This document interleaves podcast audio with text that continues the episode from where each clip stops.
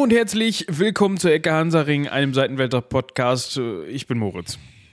Ich bin Michael und ähm, sag mal, ist deine, deine Legionärsausbildung irgendwie aufs, hast du einen zu viel auf den Helm oder? Nee, das, das heißt Seitenwälzer Podcast. Das kann auch hier und da mal ein Zungenbrecher sein. Ich habe dann mittendrin überlegt, so, fange ich nochmal von vorne an, korrigiere ich's. Aber nein, wir ziehen ah, das durch. Bei der Ecke Hansaring, wir ziehen das durch, genau. Ja, ich dachte, du würdest dich jetzt mit diesem vielleicht auch etwas absichtlich eingebauten Verhaspler für eine neue Karriere anmelden wollen. Ja, das könnte man meinen. Aber nachdem ich erfahren habe, was da auf mich zukommt, im Zweifel, nee, du weißt, ich habe jetzt in meinem, hier, ne, in meinem äh, Legionskastell da in Britannien na, da bin ich jetzt untergekommen. Da habe ich einen ganz guten Job. Da ist nichts los inzwischen. Also mhm. ich bin jetzt nicht direkt am Hadrianswall. Da kommen wir ab und zu einer gucken. Aber so im Inland, ja, da habe ich so einen relativen Verwalterjob. Da ist ganz ah. gut. Ja, ja, ja cool. Sehe ich jetzt nicht ein, dass ich da mich in den Sand und so, nein. Also hast echt schreiben gelernt. Ja, also die glauben, dass ich schreiben kann. Aber das reicht offensichtlich. ja, man kennt das ja, ne? Akte nehmen, danke. genau. Region 1 bis 6, linkes Regal. Klack. das kriege ich nur auseinandergehalten. Fertig. und wenn dann die Person da steht und mich blöd anguckt, dann sage ich, was willst du noch? Komm, geh weg, heute gibt's nichts. Ja, ja.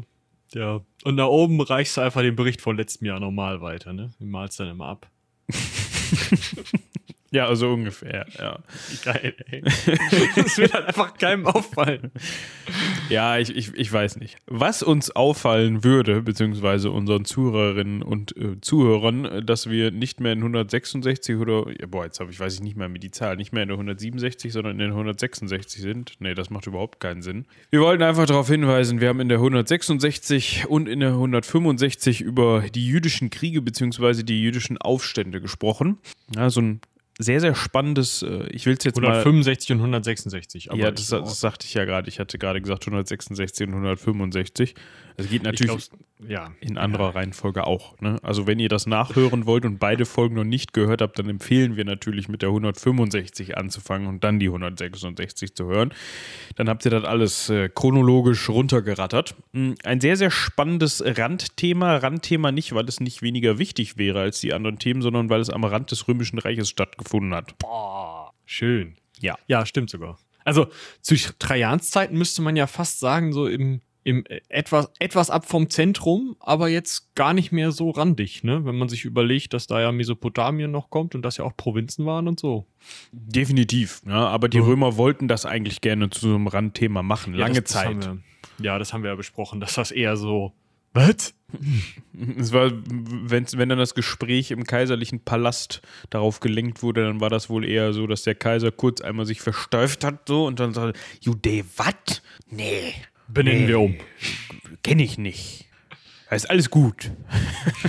wir haben jetzt eine neue Provinz, Palästina, die hat ganz zufälligerweise ähnliche Ausdehnungen und ähm, ist auch geografisch in der Nähe, ja, von dieser Provinz, deren Namen wir nicht mehr nennen, aber ähm, ansonsten haben die eigentlich nichts miteinander soweit. Nee, kann ich nur empfehlen, eine Reise dahin. Macht Spaß. Ist schön, viele ja. Legionäre.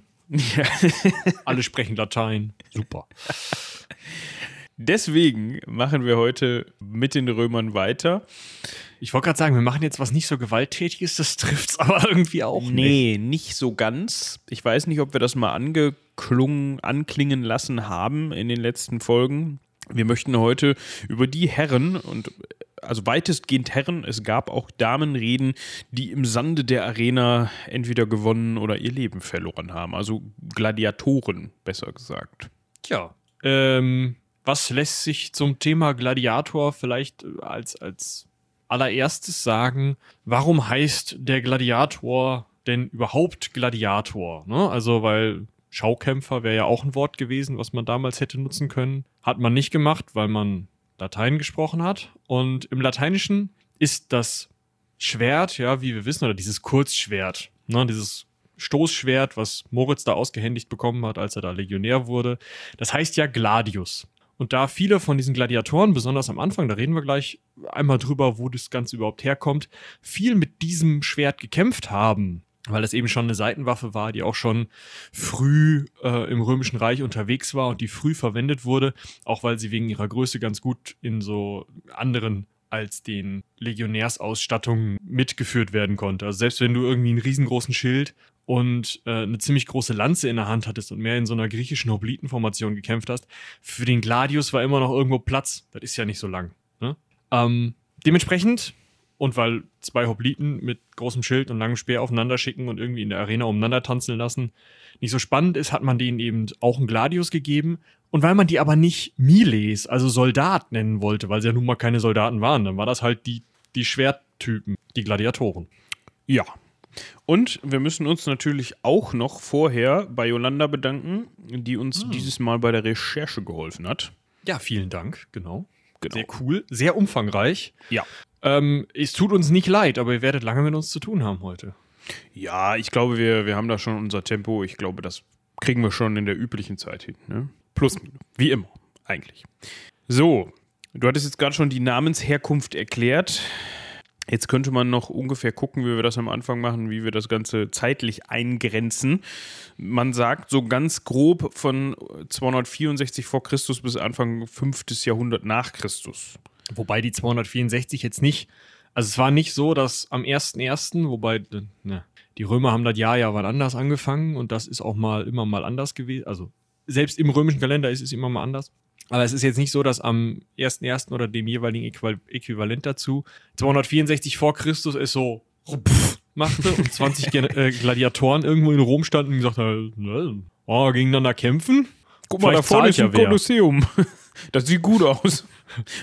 Und die Leute sitzen da so drin, so langweilen sich so seit ein paar Jahren. Passiert hier gleich was? Wer, wer ist das denn da? Oder kommt noch so einer? Boah, guck mal, die hauen sich aber ganz schön auf den Kopf. Das ist aber spannend. Das machen wir jetzt immer so. Genau so war das damals. Ja. Nein, also das ist der äh, erste nachgewiesene Fall einer Gladiatur, also eines Kampfes zwischen zwei äh, Gladiatoren, die, äh, den wir jetzt so finden. Wir gehen aber davon aus, dass auch schon weit vorher, auch bei den Etruskern schon irgendwie Gladiatoren oder sowas ähnliches unterwegs war. Also es ist so ein bisschen es hat sich eben entwickelt. 264 vor Christus war es halt auch nicht so, dass da ein Kolosseum stand und das hat irgendwie komplett mit Otternasen und äh, Wetten und allem möglichen irgendwie ausbaldowert war, sondern das war ein, ein ganz anderes, also der Ursprung liegt ganz anders als dieses Brot- und Spiele-Ding, was man so im Kopf hat, wenn man über Gladiatoren nachdenkt. Wie gesagt, es war zuerst auch ein etruskisches Phänomen, was von den Römern wahrscheinlich übernommen wurde.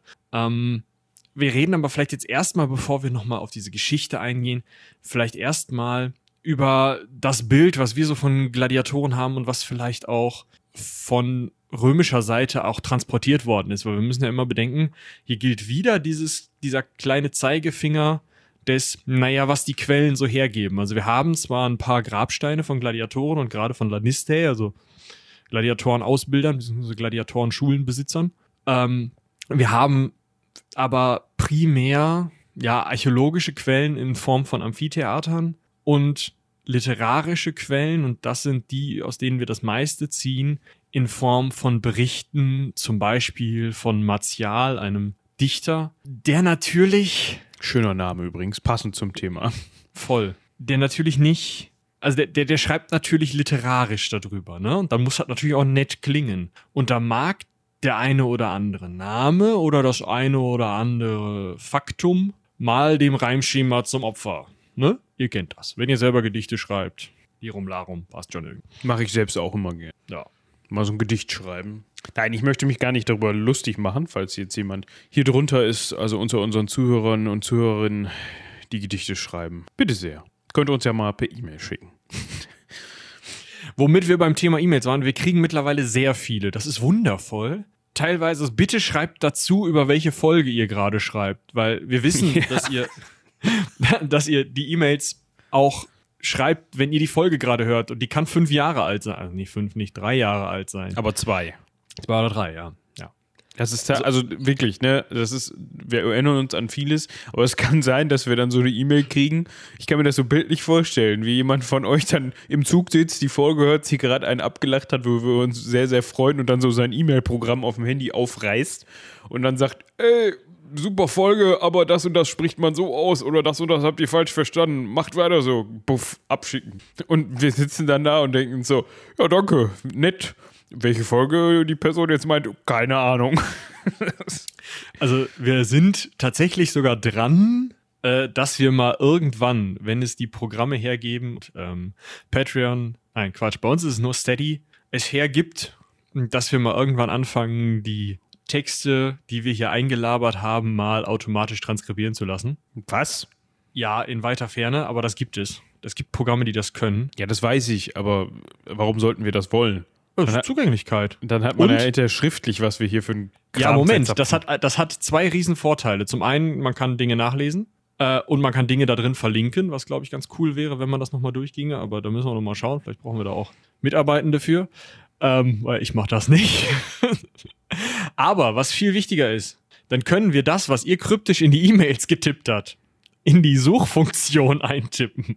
In diesem riesigen Google-Doc, was alle Ekansaring-Texte sein wird. Das können wir auch einfach lassen und die Leute können auch einfach ausführlichere E-Mails schreiben. Ja, ihr könnt uns auch sagen, wenn ihr möchtet, dass wir ähm, vielleicht, weiß ich nicht, erstmal Surround-Sound-Mikros kaufen oder so. Ich Ja. glaube. Damit wir das Ganze ASMR-mäßig hier aufnehmen können. Gott.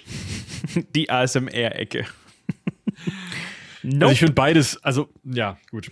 Äh, nein, also worauf wir hinaus wollen, schreibt uns in den Betreff der E-Mail, über welche Folge ihr, also muss nicht in den Betreff sein, ihr könnt es auch irgendwo mitten in die E-Mail schreiben. Wir lesen die wirklich. Es ist nicht so, dass das nur den Betreff, ah ja, pff, weg, sondern ich lese die wirklich, Moritz liest die wirklich, meistens äh, schießen wir uns die jeweils gegenseitig hin und her per WhatsApp oder so und ähm, diskutieren da sogar noch ein bisschen drüber und dann kriegt ihr auch eine Antwort, wenn ich dazu komme, was bei der Menge E-Mails, die ihr uns schickt, immer schwieriger wird. Aber das ist genau E-Mails- das, was wir wollen. Genau. Äh, besonders, weil die E-Mails. Also ein- nicht ein- nicht antworten, sondern, sorry, ich falle jetzt zum zweiten Mal Ja, ins Wort. fall aber, du. äh, nicht, also nicht, nicht antworten, das ist nicht das, was wir wollen, sondern wir wollen immer mehr von euch hören, weil ich muss sagen, hatte ich letzte Folge schon so ein bisschen drüber gesprochen, das macht dann auch nochmal doppelt so viel Spaß, wenn man Feedback Ja. bekommt und hört, dass die Leute äh, ja irgendwie davon profitieren, dass man hier einmal die Woche in den Äther quatscht. Voll. Und äh, noch eins. Es kann auch sein, dass die E-Mails so lange brauchen, weil der Weg so weit ist. Wir haben Hörerinnen und Hörer in China. Ja. Ich finde das geil. Ja, das ist wirklich Gruß geht raus. Grü Grüße gehen raus. Vielen Dank für die Hilfe bei der Aussprache. Das hat uns auf jeden Fall weitergeholfen und gerne mehr davon. Ja. Wir Ja. werden mal gucken, ob wir noch hier und da das ein oder andere historische chinesische Thema mit reinnehmen. Äh, Das scheint auf jeden Fall sehr gut angekommen zu sein. Vielen Dank Ja. dafür. Sehr, sehr, sehr, sehr cool. Sehr gefreut. So. Ach so, und wo wir gerade schon mal dabei sind, danke zu sagen. Auch danke an unsere äh, langsam aber sicher mehr werdenden Steady-BäckerInnen. Voll. Ja, vielen, vielen Dank. Wie gesagt, wir müssen noch ein bisschen, also wir diskutieren das hier sowas ja immer erst in der Folge, ne? Was wir mit dem Geld zuerst machen. Das können wir eigentlich mal machen. Also hinter verschlossenen Türen ist eigentlich doof. Ja, finde ich schon. Ne? Wir machen einfach mal eine ganze Folge draus, Merchandise und so weiter. Nein, tatsächlich, ähm, im Moment geht es noch in die Serverkosten, weil, wie gesagt, wir sprechen, wir sprechen die Server voll. Das ist wirklich so. Also, ohne Scheiß, wir kriegen mittlerweile E-Mails mit, hallo, ähm, entschuldigen Sie, Sie haben Ihr, also, äh, Volumen, ne? Ja. Und dann muss man immer sagen, ja, okay, mach mehr. Ja, genau. Da muss dann immer einer hingehen und noch eine Festplatte reinstecken ja, bei unserem Server-Provider. Ja, der macht dann den Schrank auf, steckt da wieder eine zu ja, und schubst dann so die letzten Folgen, weil es auf der letzten schon so eng wird, schubst ein paar wieder rüber auf die nächste Festplatte und so weiter. Die beschweren sich dann immer, meckern ein bisschen. Ja, und außerdem liegen die Folgen ja nicht nur beim Server-Provider, sodass ihr die hören könnt, sondern die liegen ja auch hier hinter mir, wenn ich so links über die Schulter gucke, was ich jetzt nicht mache, weil dann hört ihr mich nicht mehr. In so einem kleinen schwarzen Kasten, da liegen die auch drin. Und äh, der Wir nennen ihn liebevoll unseren Server-Toaster. ein Server-Toaster, genau. Er sieht nämlich ähnlich aus. Toasten könnte man da momentan wahrscheinlich nicht drin. Dafür wird er nicht warm genug, dafür hat er nicht genug Last, was nicht bedeutet, dass der nicht auch irgendwann mal voll ist. Ne? Also, Es liegt auch nicht daran, dass der nicht voll wäre, sondern der wird nicht so oft, also wir speichern jetzt zum Beispiel gerade nicht da drauf, sondern wir speichern erstmal lokal auf unseren Rechnern, das, die Bearbeitung, dann wird es da auf diesen Server ab. Genau. Und dann, dann wird er warm, aber auch nicht so. nee, nee, nee, der hat ein ganz entspanntes Leben, glaube ich. Ja, das ist doch schön. Slow but aber steady. der wird, der wird vielleicht auch nochmal neue Freunde benötigen. Definitiv, aber kurz oder lang passiert das. Ich habe jetzt überhaupt nicht im Kopf, jetzt so, so 30 Sekunden später, dö, dö, dö, dö, dö, Server voll. mm. Gut, aber wir gehen lieber zu dö, dö, dö, dö, dö, äh, Arena ist voll, würde ich sagen. Ja. Bevor wir hier noch, äh, ist ja fast schon der Teil, wir reden über uns und erklären uns. Wir wollten eigentlich nur Danke sagen. Danke. Danke.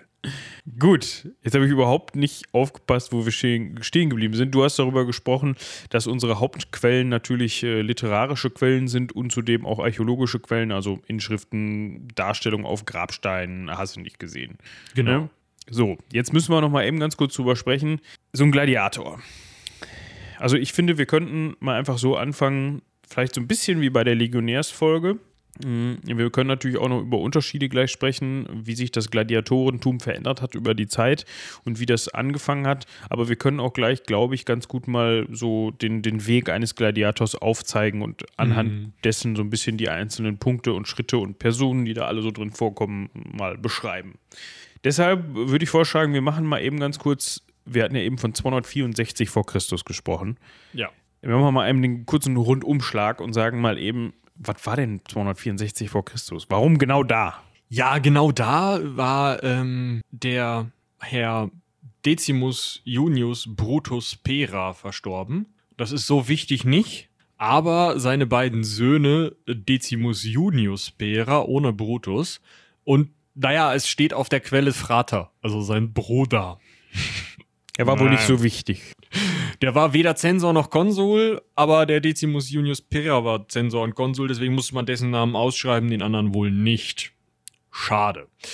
Auf jeden Fall, die beiden haben gedacht, oh, Vatan hat Öck gemacht, da äh, sind wir doch einfach mal so nett, ja, und äh, stiften dem eine Munera. Und das ist ja so eine Art Proto-Gladiatorenspiel, kann man vielleicht sagen. Also es ist noch nicht so, dass da jetzt irgendwie auf der einen Seite der, weiß ich nicht, Retiarius und auf der anderen Seite der Samnit aus dem Boden gewachsen wären und da aufeinander losgegangen sind. Das ist so ein bisschen, das sind so die Pokémon-Karten. Man kann die so Mix and Match, ne? verschiedene Gla- Gladiatorengruppen.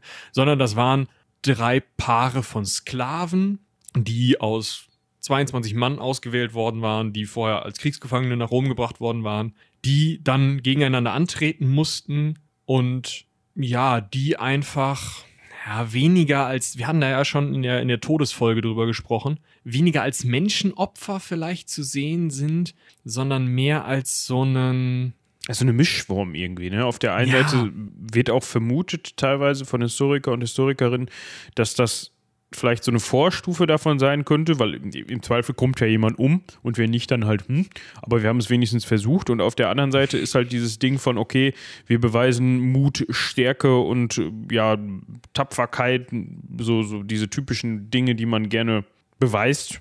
Ja, zu der Zeit besonders als Mann. Die machen wir also zu Ehren des Toten, die werden halt von den Gladiatoren nochmal zur Schau gestellt.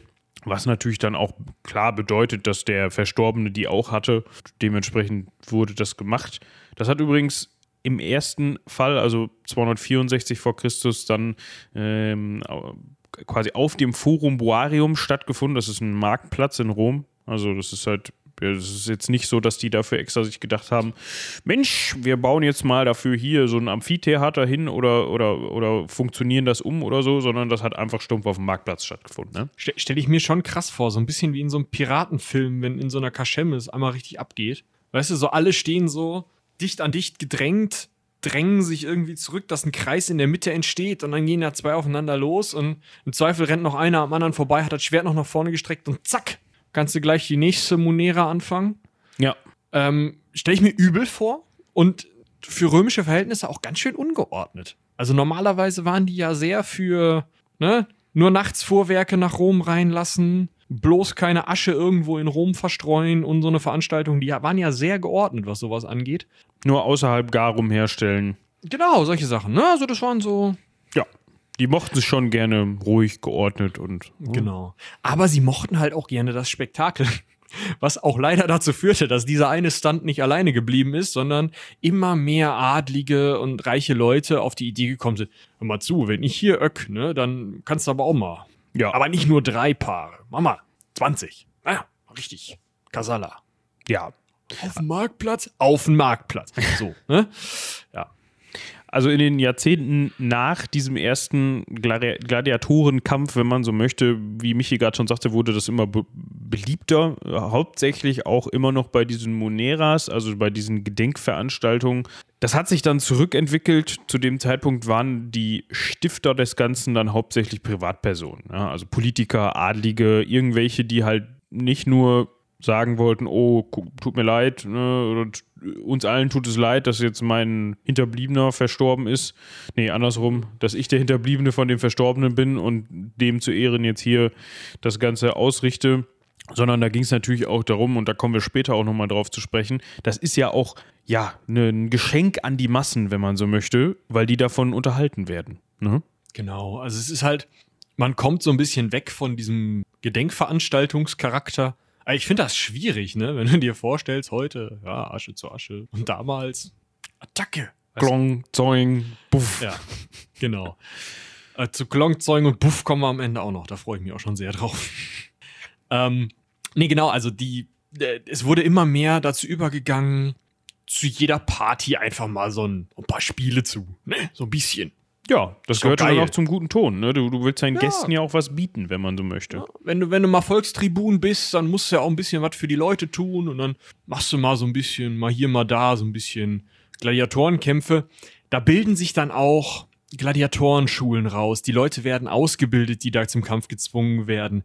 Es gibt erste Leute, die sich als äh, Auktoratus, also ihre eigenen, also das ist der Auktor ist der Urheber, da kommt auch unser Autor wahrscheinlich. Ähm, also er ist der Urheber seines eigenen Unglücks. Wenn er sich selbst verpflichtet, dann ist er Auctoratus. Also ein freier Bürger konnte halt auch hingehen und sagen, hier, gut Tag, ich würde ja diesen Beruf gerne erlernen. Ne? Und das ging dann auch so langsam. Also es war nicht, eben nicht mehr so krass an dieses Religiöse, an den Tod gebunden, sondern es wurde immer mehr zu einer Art Sport, zur Unterhaltung der Massen, zu schönen Anlässen konnte man dann halt auch gleich noch mal ein paar Spiele veranstalten, das war nett. Und man hat auch immer mehr verschiedene Varianten sich ausgedacht. Ne? Es gab nicht mehr nur einfach Sklavenpaare, die aufeinander gehetzt wurden, sondern man hat halt geschaut, dass man verschiedene Kämpfer aufeinander äh, hetzte, die möglichst verschieden kämpften, damit das spannender wurde. Man hat große Gruppen teilweise aufeinander geschickt. Man hat Tierhatzen und auch Tierkämpfe eingebunden, ist also dazu übergegangen, nicht mehr nur Mensch gegen Mensch kämpfen zu lassen, sondern eben auch mal Gladiator gegen Bär, Gladiator gegen 25 Hunde oder was man so gerade da hatte. Ne? Irgendwie Afrika erobert, zehn Elefanten ins, äh, ins Theater und dann mal gucken. So. Solche Sachen hat man gemacht. Und man hat Tribünen errichtet. Also wir sind jetzt wirklich im ersten Jahrhundert vor Christus. Das ist so wirklich die Zeit, im, in der zweiten Hälfte des ersten Jahrhunderts vor Christus ist halt wirklich so Cäsar und Augustus, ne, so richtig die, die Römerzeit, so, so wie man die vielleicht im Kopf hat. Das geht ja so bis 100 nach, vielleicht so, wo man wirklich, was auch bei Asterix so ineinander gemengt wird, diese 150 Jahre oder noch ein bisschen mehr in der Zeit hat man halt wirklich, es wird immer mehr aufgebaut an verschiedenen Möglichkeiten, wo man diese Kämpfe stattfinden lassen kann. Es wird immer mehr institutionalisiert. Es gibt immer mehr Leute, die irgendwie daran verdienen, da mitarbeiten. Ticketverkauf, ja, ist so eine Sache. Nicht mehr Beerdigungseinladung, sondern du brauchst ein Ticket. Ja, du kommst nicht mehr wegen der Beerdigung, weil da irgendeiner Öck gemacht hat, sondern du kommst, weil da sich welche auf den Kopf hauen und im Zweifel ja, dann Öck machen. Das war ja auch schon das Problem bei den Beerdigungen noch. Ne? Die hatten auf einmal ziemlich viele Gäste.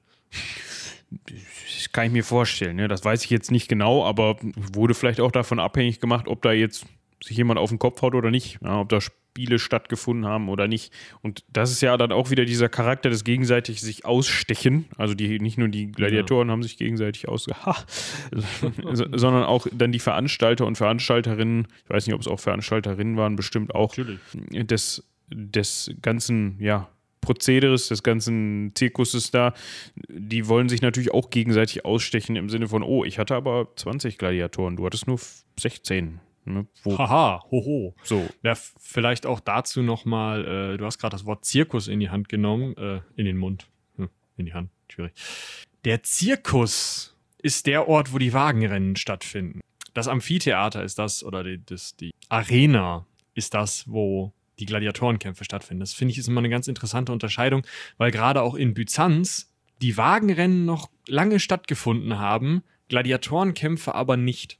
Ja, da muss man Ja. ein bisschen unterscheiden. Das, das trennen die Leute immer so schwer, schwerlich, weil gerade in so Filmen wie Ben Hur ja auch gerne mal mit dem Wagen im Kreis gefahren wird und sich dann irgendwelche Leute in der äh, Arena umbringen. Oder dass zumindest dann mal einfach im Kolosseum oder im Nachbau des Kolosseums gedreht wird, weil es halt geiler aussieht. Aber es gibt halt noch mal ein langgezogenes Kolosseum, also den Circus Maximus, wo die besser auch mit so einem Wagen im Kreis fahren können, beziehungsweise im Ei. Ja, ist richtig. Also ich meinte jetzt auch dass den Begriff Zirkus da mehr im Sinne von, äh, ja, Halligalli, äh, was man halt so sagt. Ne? So, Genau. Guck dir den Zirkus da vorne an, wenn Jo. irgendwo viel los ist.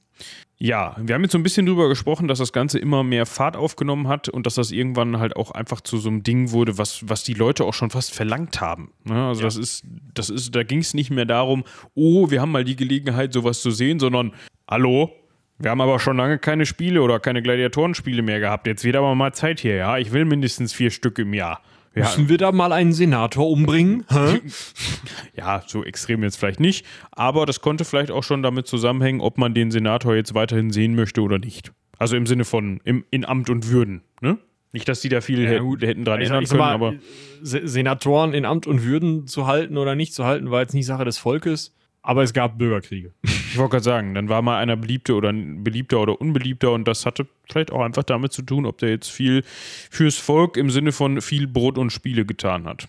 Genau. Besonders wichtig wird das in der Zeit, in der Kaiserzeit natürlich, ne? weil da ist es nicht mehr so, dass man zwei Konsuln hat, die immer am Ende des Jahres wieder abtreten und dann werden zwei andere Leute Konsuln und auch im Beamtenapparat, klar, man kennt die Nasen irgendwie alle, aber man gibt die so rum, sondern man hat einen so einen Lulli da oben sitzen und das ist zuerst kurz Cäsar, der hat 44 vor Christus dann das Amt äh, abgegeben. ne? Wir kennen die Geschichte und wenn nicht, dann wartet auf die Folge. Ich weiß noch nicht, wann wir das schaffen, weil wir ziemlich viel über die Römer machen, aber irgendwann wird es eine schöne Cäsar-Folge geben. Und Kaiser Augustus, also der erste richtige Princeps, der erste, der so richtig hier, ich bin zwar der Erste untergleichen, aber ich bin der Kaiser und so weiter. Der ist dann hingegangen und gesagt, Spiele zu veranstalten, da waren es halt wirklich schon Spiele. Also da war es wirklich schon so, man wusste, so und so viele Gladiatoren, wir haben ein bisschen Schauspielerei dazwischen, wir haben ein bisschen Musik dazwischen, Tanz, Akrobatik, eine Tierhatz, ein paar äh, irgendwie, weiß nicht, Verbrecher werden hingerichtet und kämpfen nochmal ein paar Gladiatoren. So, das hatte so einen festen Kanon. Das ist Privileg des Kaisers, so etwas auszurichten. Das hat Cäsar gesagt, das heißt, klar, es war immer noch mal möglich, in begrenzten Anzahlen, zum Beispiel ähm, durften Senatoren nur 120 Gen- Gladiatoren maximal antreten lassen, durften Senatoren zwar noch Spiele veranstalten, aber richtige Spiele, also die großen Spiele, also die Champions League, sag ich mal, das war Privileg des Kaisers. Und nicht in Rom, also außerhalb von Rom waren das, war das Privileg der Priester des Kaiserkultes, ne? die dann eben also die Spiele für den Kaiser im Namen des Kaisers veranstaltet hatten. Ja, das mit Veranstalten ist gemeint, planen, ja, ausstatten, also entscheiden, okay, welche, welche Programmpunkte habe ich jetzt innerhalb dieses ganzen Festspiels, welche Gladiatoren möchte ich kämpfen lassen, ja, was habe ich noch an, an Programm rundherum um diese Gladiatorenspiele, da kommen wir aber auch gleich nochmal zu, das war jetzt nicht einfach so, zumindest zu Hochzeiten, am Anfang war es noch so, ne, 264 vor Christus, dann werden die gesagt haben, so, jetzt stell dich mal hin, jetzt mach mal bum bum und fertig. Aber ja, zu dieser Zeit, wo das Ganze so etabliert war, ging es dann halt auch eben darum, dass man das Ganze möglichst zelebriert. Man, man kennt das fast schon heute von irgendwelchen sehr aufgeblasenen TV-Shows, ja, wo dann alles Mögliche getan wird, um die Zuschauer in irgendeiner Weise noch ja, an der Mattscheibe zu halten, um das eigentliche Highlight der Sendung drumherum. Und so ein bisschen kann man sich da das auch vorstellen. Ne? Da, bevor mal da wirklich so Butter bei die Fische und Blut im Sand der Arena oder so, hat das ein bisschen gedauert. Du musstest doch schon ein bisschen Vorprogramm über dich ergehen lassen, teilweise. Ja, also gab es halt alles Mögliche. Man hat das auf Vormittag und Nachmittag verteilt. Man wusste, wann die Leute essen gehen. Während die essen gegangen sind, hat man dann die Clowns in die Arena, also wirklich die Clowns in die Arena gelassen. Ein Grund, warum Schauspieler und Schauspielerinnen nicht so beliebt waren. Aber auch, weil teilweise Theaterstücke sehr, sehr anzüglich wurden und die Römer auch ein ziemlich enges Verhältnis zu, zu Sittlichkeit hatten, wenn es um bestimmte Leute ging, sagen wir es. Ja, was auch immer das gerade war, aber ähm, ich würde sagen, wir können jetzt einfach mal so richtig ins Eingemachte gehen, oder? Ja, äh, wir entschuldigen uns für die kurze Unterbrechung, die ihr überhaupt nicht mitbekommen habt. Ja. Aber wir starten gleich wieder rein und schauen ins Kolosseum. An. Ins Kolosseum reinstarten ist immer gut, habe ich gehört. Ist auch gesund. Es kommt auf die Zeit an. Ja, heutzutage kann man sich das mal gönnen. Jedenfalls das, was davon übrig ist. Ich vergesse das immer. Also, das steht noch relativ. Der Innenraum ist so ein bisschen. Ja, das Problem, also die Mauern stehen noch anteilig. Es ist ein bisschen was kaputt, aber und auch die Katakomben drunter gibt es noch, aber die sind natürlich, dieses ganze Gebäude ist natürlich, ich will nicht sagen genutzt, aber durchaus durch die Jahrhunderte immer wieder äh, begangen, bewohnt und besonst was worden, weil natürlich so ein Gebäude, dadurch, dass es auch einfach ähm, ja, ein Dach über dem Kopf bietet, gerade für Obdachlose oder in Krisenzeiten, durchaus äh, attraktiv sein kann. Das führt mit der ganzen Zeit, die das schon steht und dieser immer wieder Umnutzung, natürlich dazu, dass jetzt der Innenraum nicht mehr so aussieht, wie wir das mal uns vorstellen sollen aus römischer Zeit.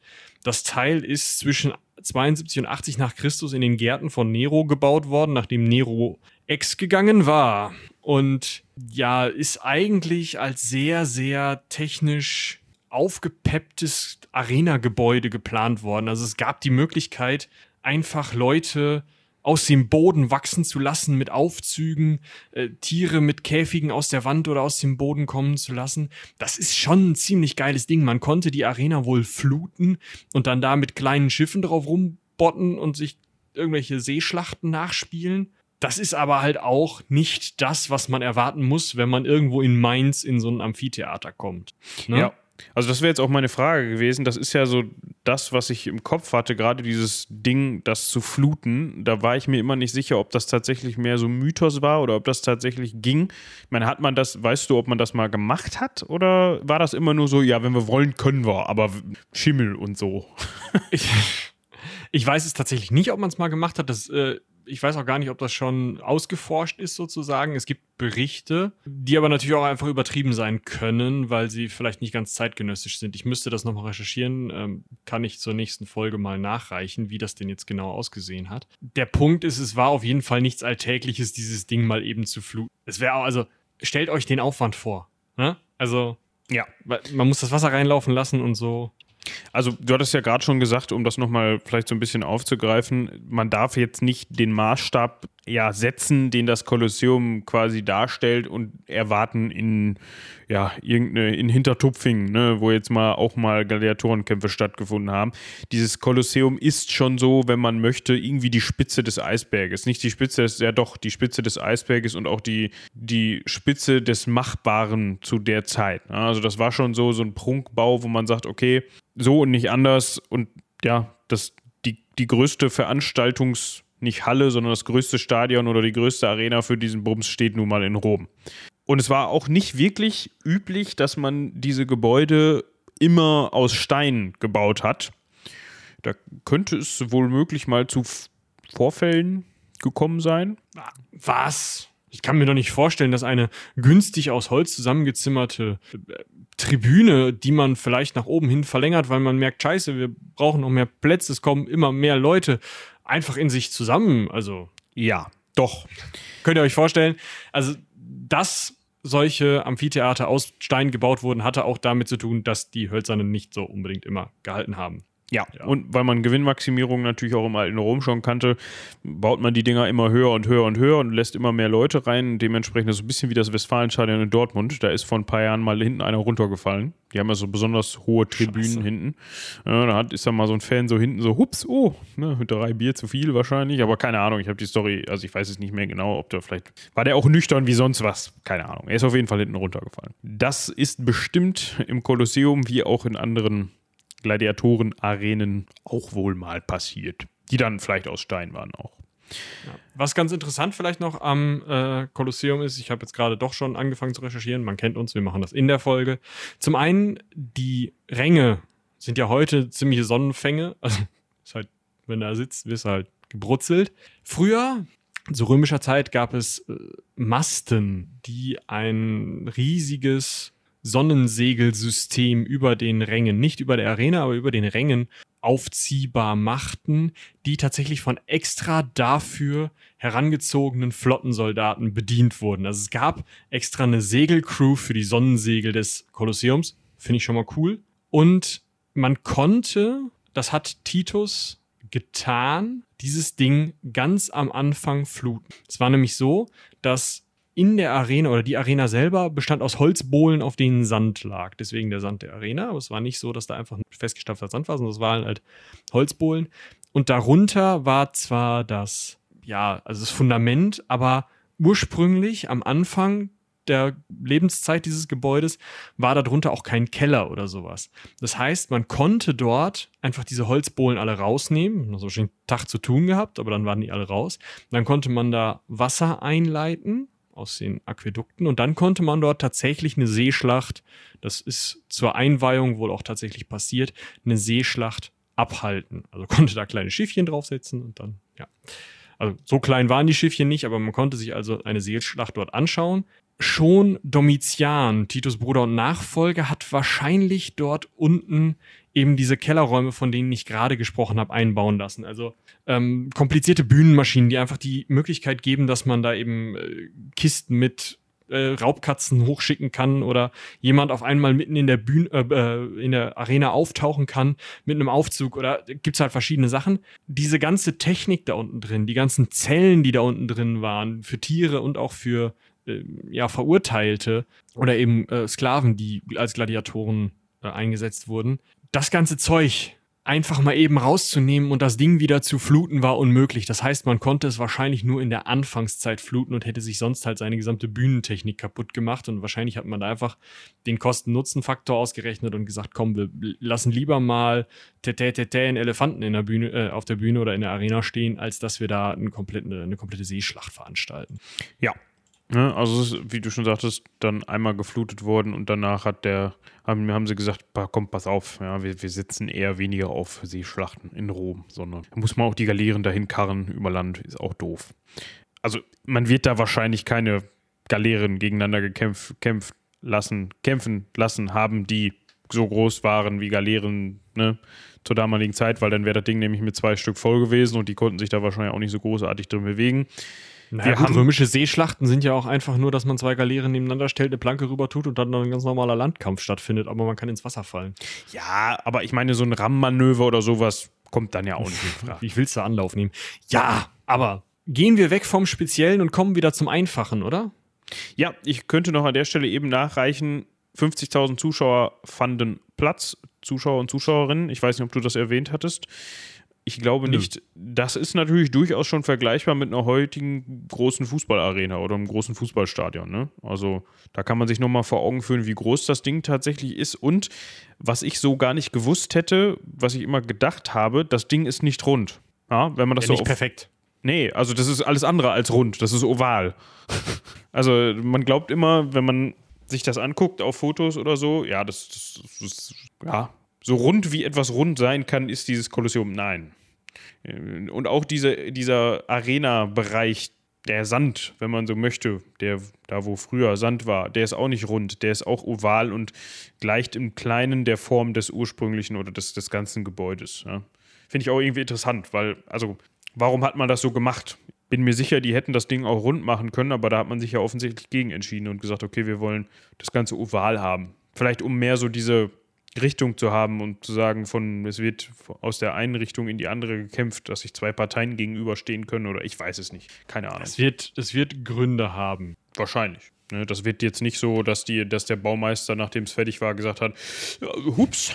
Der hat einen Kringel gezogen, gesagt, hier, so bauen wir das. Und seine Leute so, jo, alles klar und haben Oval gebaut und er wollte eigentlich einen Kreis, aber konnte es halt nicht so gut. Ja, das wird sein. Wäre bei mir so gewesen. Wie war das denn jetzt, wenn man ich nenne es jetzt mal Gladiator werden wollte oder auch nicht wollte, es aber musste. Ja, also wir müssen erstmal schauen, wer wurde denn überhaupt Gladiator? Also wir haben ja gerade schon drüber gesprochen, es handelte sich wohl um Sklaven, viel auch Kriegsgefangene. Ähm, das ist so die Anfangszeit. Später wurden diese Kriegsgefangenen auch immer mehr ersetzt durch einfache Gefangene, verurteilte Verbrecher und natürlich immer weiter auch Sklaven. Aber es gab auch die Möglichkeit, sich selber privat, persönlich aus Lust und Dollerei oder anderen Gründen dazu zu verpflichten, Gladiator zu werden. Wir teilen das jetzt ein bisschen auf. Als erstes vielleicht das Thema Kriegsgefangene eben abzuhandeln, wo es am Anfang gerade bei diesen Morenas noch durchaus sinnvoll vielleicht war, zu sagen, gut, wir haben jetzt keine, keine Institutionen, keine Ludi, die Leute trainieren oder so. Dann nehmen wir doch Leute, die haben wir im Krieg gefunden, die sollten das irgendwie hinkriegen, das könnte spannend werden. Und dann schickte man eben den Gallier auf den Traker los oder was auch immer, hat denen mehr oder weniger ihre alten Waffen zurückgegeben. Das hört jetzt bitte in großen Anführungsstrichen, weil man hat natürlich nicht das vom Schlachtfeld aufgesammelt und denen gegeben, sondern man hat halt gesagt, das ist ein Gallier. Bei unserem äh, Triumphzug sind so und so viele gallische Waffen hier angekommen die haben wir natürlich alle eingeschmolzen und sonst was damit gemacht. Oder die liegen jetzt im, im Beutetempel. Die können wir da ja nicht rausholen. Wir setzen mal einen römischen Waffenschmied da dran, das so, so nachzubauen. Aber, aber mach vielleicht mal das Schwert nur auf einer Seite scharf und wir nehmen mal eine Beinschiene ab. Dann kann der mehr verletzt werden. Und mach das Schild mal ein bisschen bunter. Ja, und, und der Helm, der kann ein bisschen dichter. Dann, dann sieht er nicht mehr so viel. Dann hat der andere mehr Chancen. Ha? Also das war kein Reenactment oder so, sondern man ist hingegangen und hat geguckt, wie kriegt man diese Person so eingefasst in Waffen und Rüstungen, dass man äh, der Person durchaus Defizite und Vorteile gab und dem anderen eben die Möglichkeit, diese Defizite zu nutzen und den auch anfällig für diese Vorteile machte, sodass es halt möglichst spannend wurde. Das war das mit den Kriegsgefangenen. Später sind auch durchaus Kriegsgefangene in der Arena umgekommen, aber wesentlich seltener als Gladiatoren und viel, viel häufiger als Kriegsgefangene, die in großen Gruppen da reingeschickt wurden. Einfach als Spektakel und die man dann entweder von äh, Gladiatoren oder von wilden Tieren hat umbringen lassen, ohne ihnen eine Chance zu geben. Da ist auch wieder ein großer Unterschied zwischen dieser Morena und dem richtigen, in Anführungsstrichen, Gladiatorenkampf. Dann wird es halt immer mehr, geht es immer mehr dazu über, dass eben Strafgefangene, Leute, die sonst vielleicht verurteilt worden wären, in den Minen zu arbeiten und Sklaven in diese Gladiatorenschulen gebracht wurden, weil entweder die Gladiatorenschulen gerade irgendwie einen Engpass hatten, weil sie nicht genug Leute hatten, oder weil jemand gesehen wurde, der besonders kräftig, stark, sonst was aussah und gesagt wurde, das wäre doch ein netter Gladiator. Außerdem gab es eben noch die Verurteilung, dass man eben gesagt hat, anstatt dass ich den jetzt, weiß ich nicht, eben in die Minen schicke, dass ich den zum Tode direkt verurteile, heißt es halt Damnatio ad, ad ludum, also die Verurteilung dazu, so und so lange als Gladiator zu dienen, oder Damnatio ad gladium, die Verurteilung zum Tod durch das Schwert, innerhalb der nächsten zwei Jahre. Das hieß jetzt nicht unbedingt, dass der am ersten Tag nach der Verurteilung irgendwie geköpft wurde, sondern das hieß mehr, dass der Lannister wusste, okay, ich habe jetzt zwei Jahre einen Menschen, den ich als Gladiator benutzen kann. Und am Ende dieser zwei Jahre sollte er nicht mehr am Leben sein. Wie kriege ich jetzt möglichst viele Spiele aus diesem Typen rausgequetscht? Die haben nämlich da einfach sehr, sehr äh, ja, ja, wirtschaftlich, ökonomisch gedacht. Genau.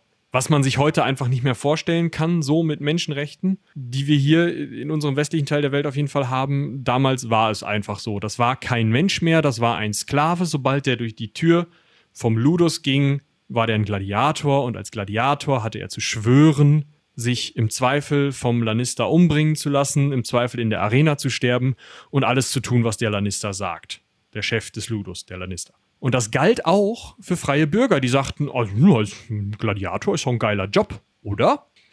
Und das finde ich an der Stelle interessant. Ja, also, was könnte man für Gründe haben, sich da einschreiben zu lassen oder da auf, sich aufnehmen zu lassen?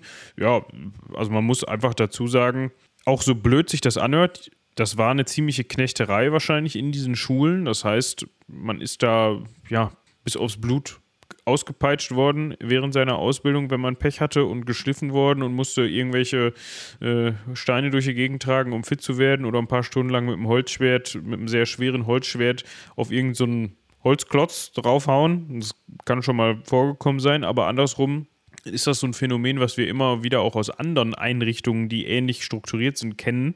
Du bist im Grunde sicher aufgehoben, was medizinische Versorgung angeht, was Verpflegung angeht, ja, du verdienst sogar, wenn du, wenn du gut bist, wenn du Glück hast, ein bisschen Geld. Und das war jetzt nicht so, dass die jede Woche dreimal in die Arena gekommen sind. Ja. Also, du verdienst nicht nur, wenn du gut bist, ein bisschen Geld. Wenn du dich selber verpflichtest, bekommst du auf jeden Fall Geld. Du musst verhandeln, aber du bekommst auf jeden Fall Geld. Was natürlich auch ein Grund ist, das zu machen, weil es sein kann, dass du Schulden hast. Und im Zweifel, so, also in einer Gesellschaft, die Sklavenhaltung kennt, hat so ein Gerichtsvollzieher nochmal ganz andere Mittel. Das ist richtig. Ja, da wird dir nicht nur das Haus wegverpfändet, sondern du gleich mit. So. Und dann gab es halt die Möglichkeit, entweder hieß es, äh, so, pass mal auf, Bob, du hast jetzt zweieinhalbtausend Sesterzen Schulden, deine Wohnungseinrichtung ist nichts wert, aber die Butze hier, die können wir für 500 Sesterzen verticken. Wir haben jetzt zwei Möglichkeiten. Entweder ich nehme dich jetzt mit, da vorne ist gerade günstigerweise Sklavenmarkt, da verticken wir dich und dann bist du für dein, Le dein Leben lang in der Sklaverei und dann, naja, hast halt Glück und darfst bei irgendwie den Hof fegen oder du hast halt Pech und dann landest du in einer, in einer Mine und dann bist du halt in zwei Jahren hin. Und ich weiß nicht, ob wir da das Geld rauskriegen, was wir gerne hätten. Oder mein Kumpel Peter hier ist Lannister. Der sucht noch Gladiatoren. Du könntest dich mit dem zusammensetzen, könntest mit dem mal so ein bisschen verhandeln. Es ist ja gesetzlich so, dass für deine, also dafür, dass du dich als Gladiator zur Verfügung stellst, was rein rechnerisch für deinen Tod sozusagen ist, also für dein Leben, äh, bekommst du, wenn es gut läuft, so 4000 Sesterzen. Das heißt, die 2000, die ersten 2000 kriegst du direkt ausgezahlt. Die kannst du mir geben, dann bist du deine Schulden quitt. Dann machst du noch die, ach, weiß ich nicht, was ihr da verhandelt, fünf Jahre als Gladiator. Und am Ende der fünf Jahre kriegst du deine anderen 2000 Sesterzen und du bekommst das, was du gewonnen hast. Also es gibt, gab einmal Leute, die mit dem Hütchen rumgingen und halt Geld eingesammelt haben für den Gladiator und es gab wenn jemand eine, eine Gladiatorenschule anstellt und sagt, hey, pass mal auf, ich brauche jetzt die Gladiatorenspiele, dann musste der pro, pro Gladiator was zahlen. Und von diesem Geld, was bezahlt wurde, ist den Gladiatoren auch was zurückgelegt worden. Das heißt, wenn die es überlebt haben, hatten die hinterher auch ziemlich viel Geld. Sie waren immer noch infamis, also irgendwo zwischen Dreck unter den Fingernägeln und Sklave einzuordnen. Ja?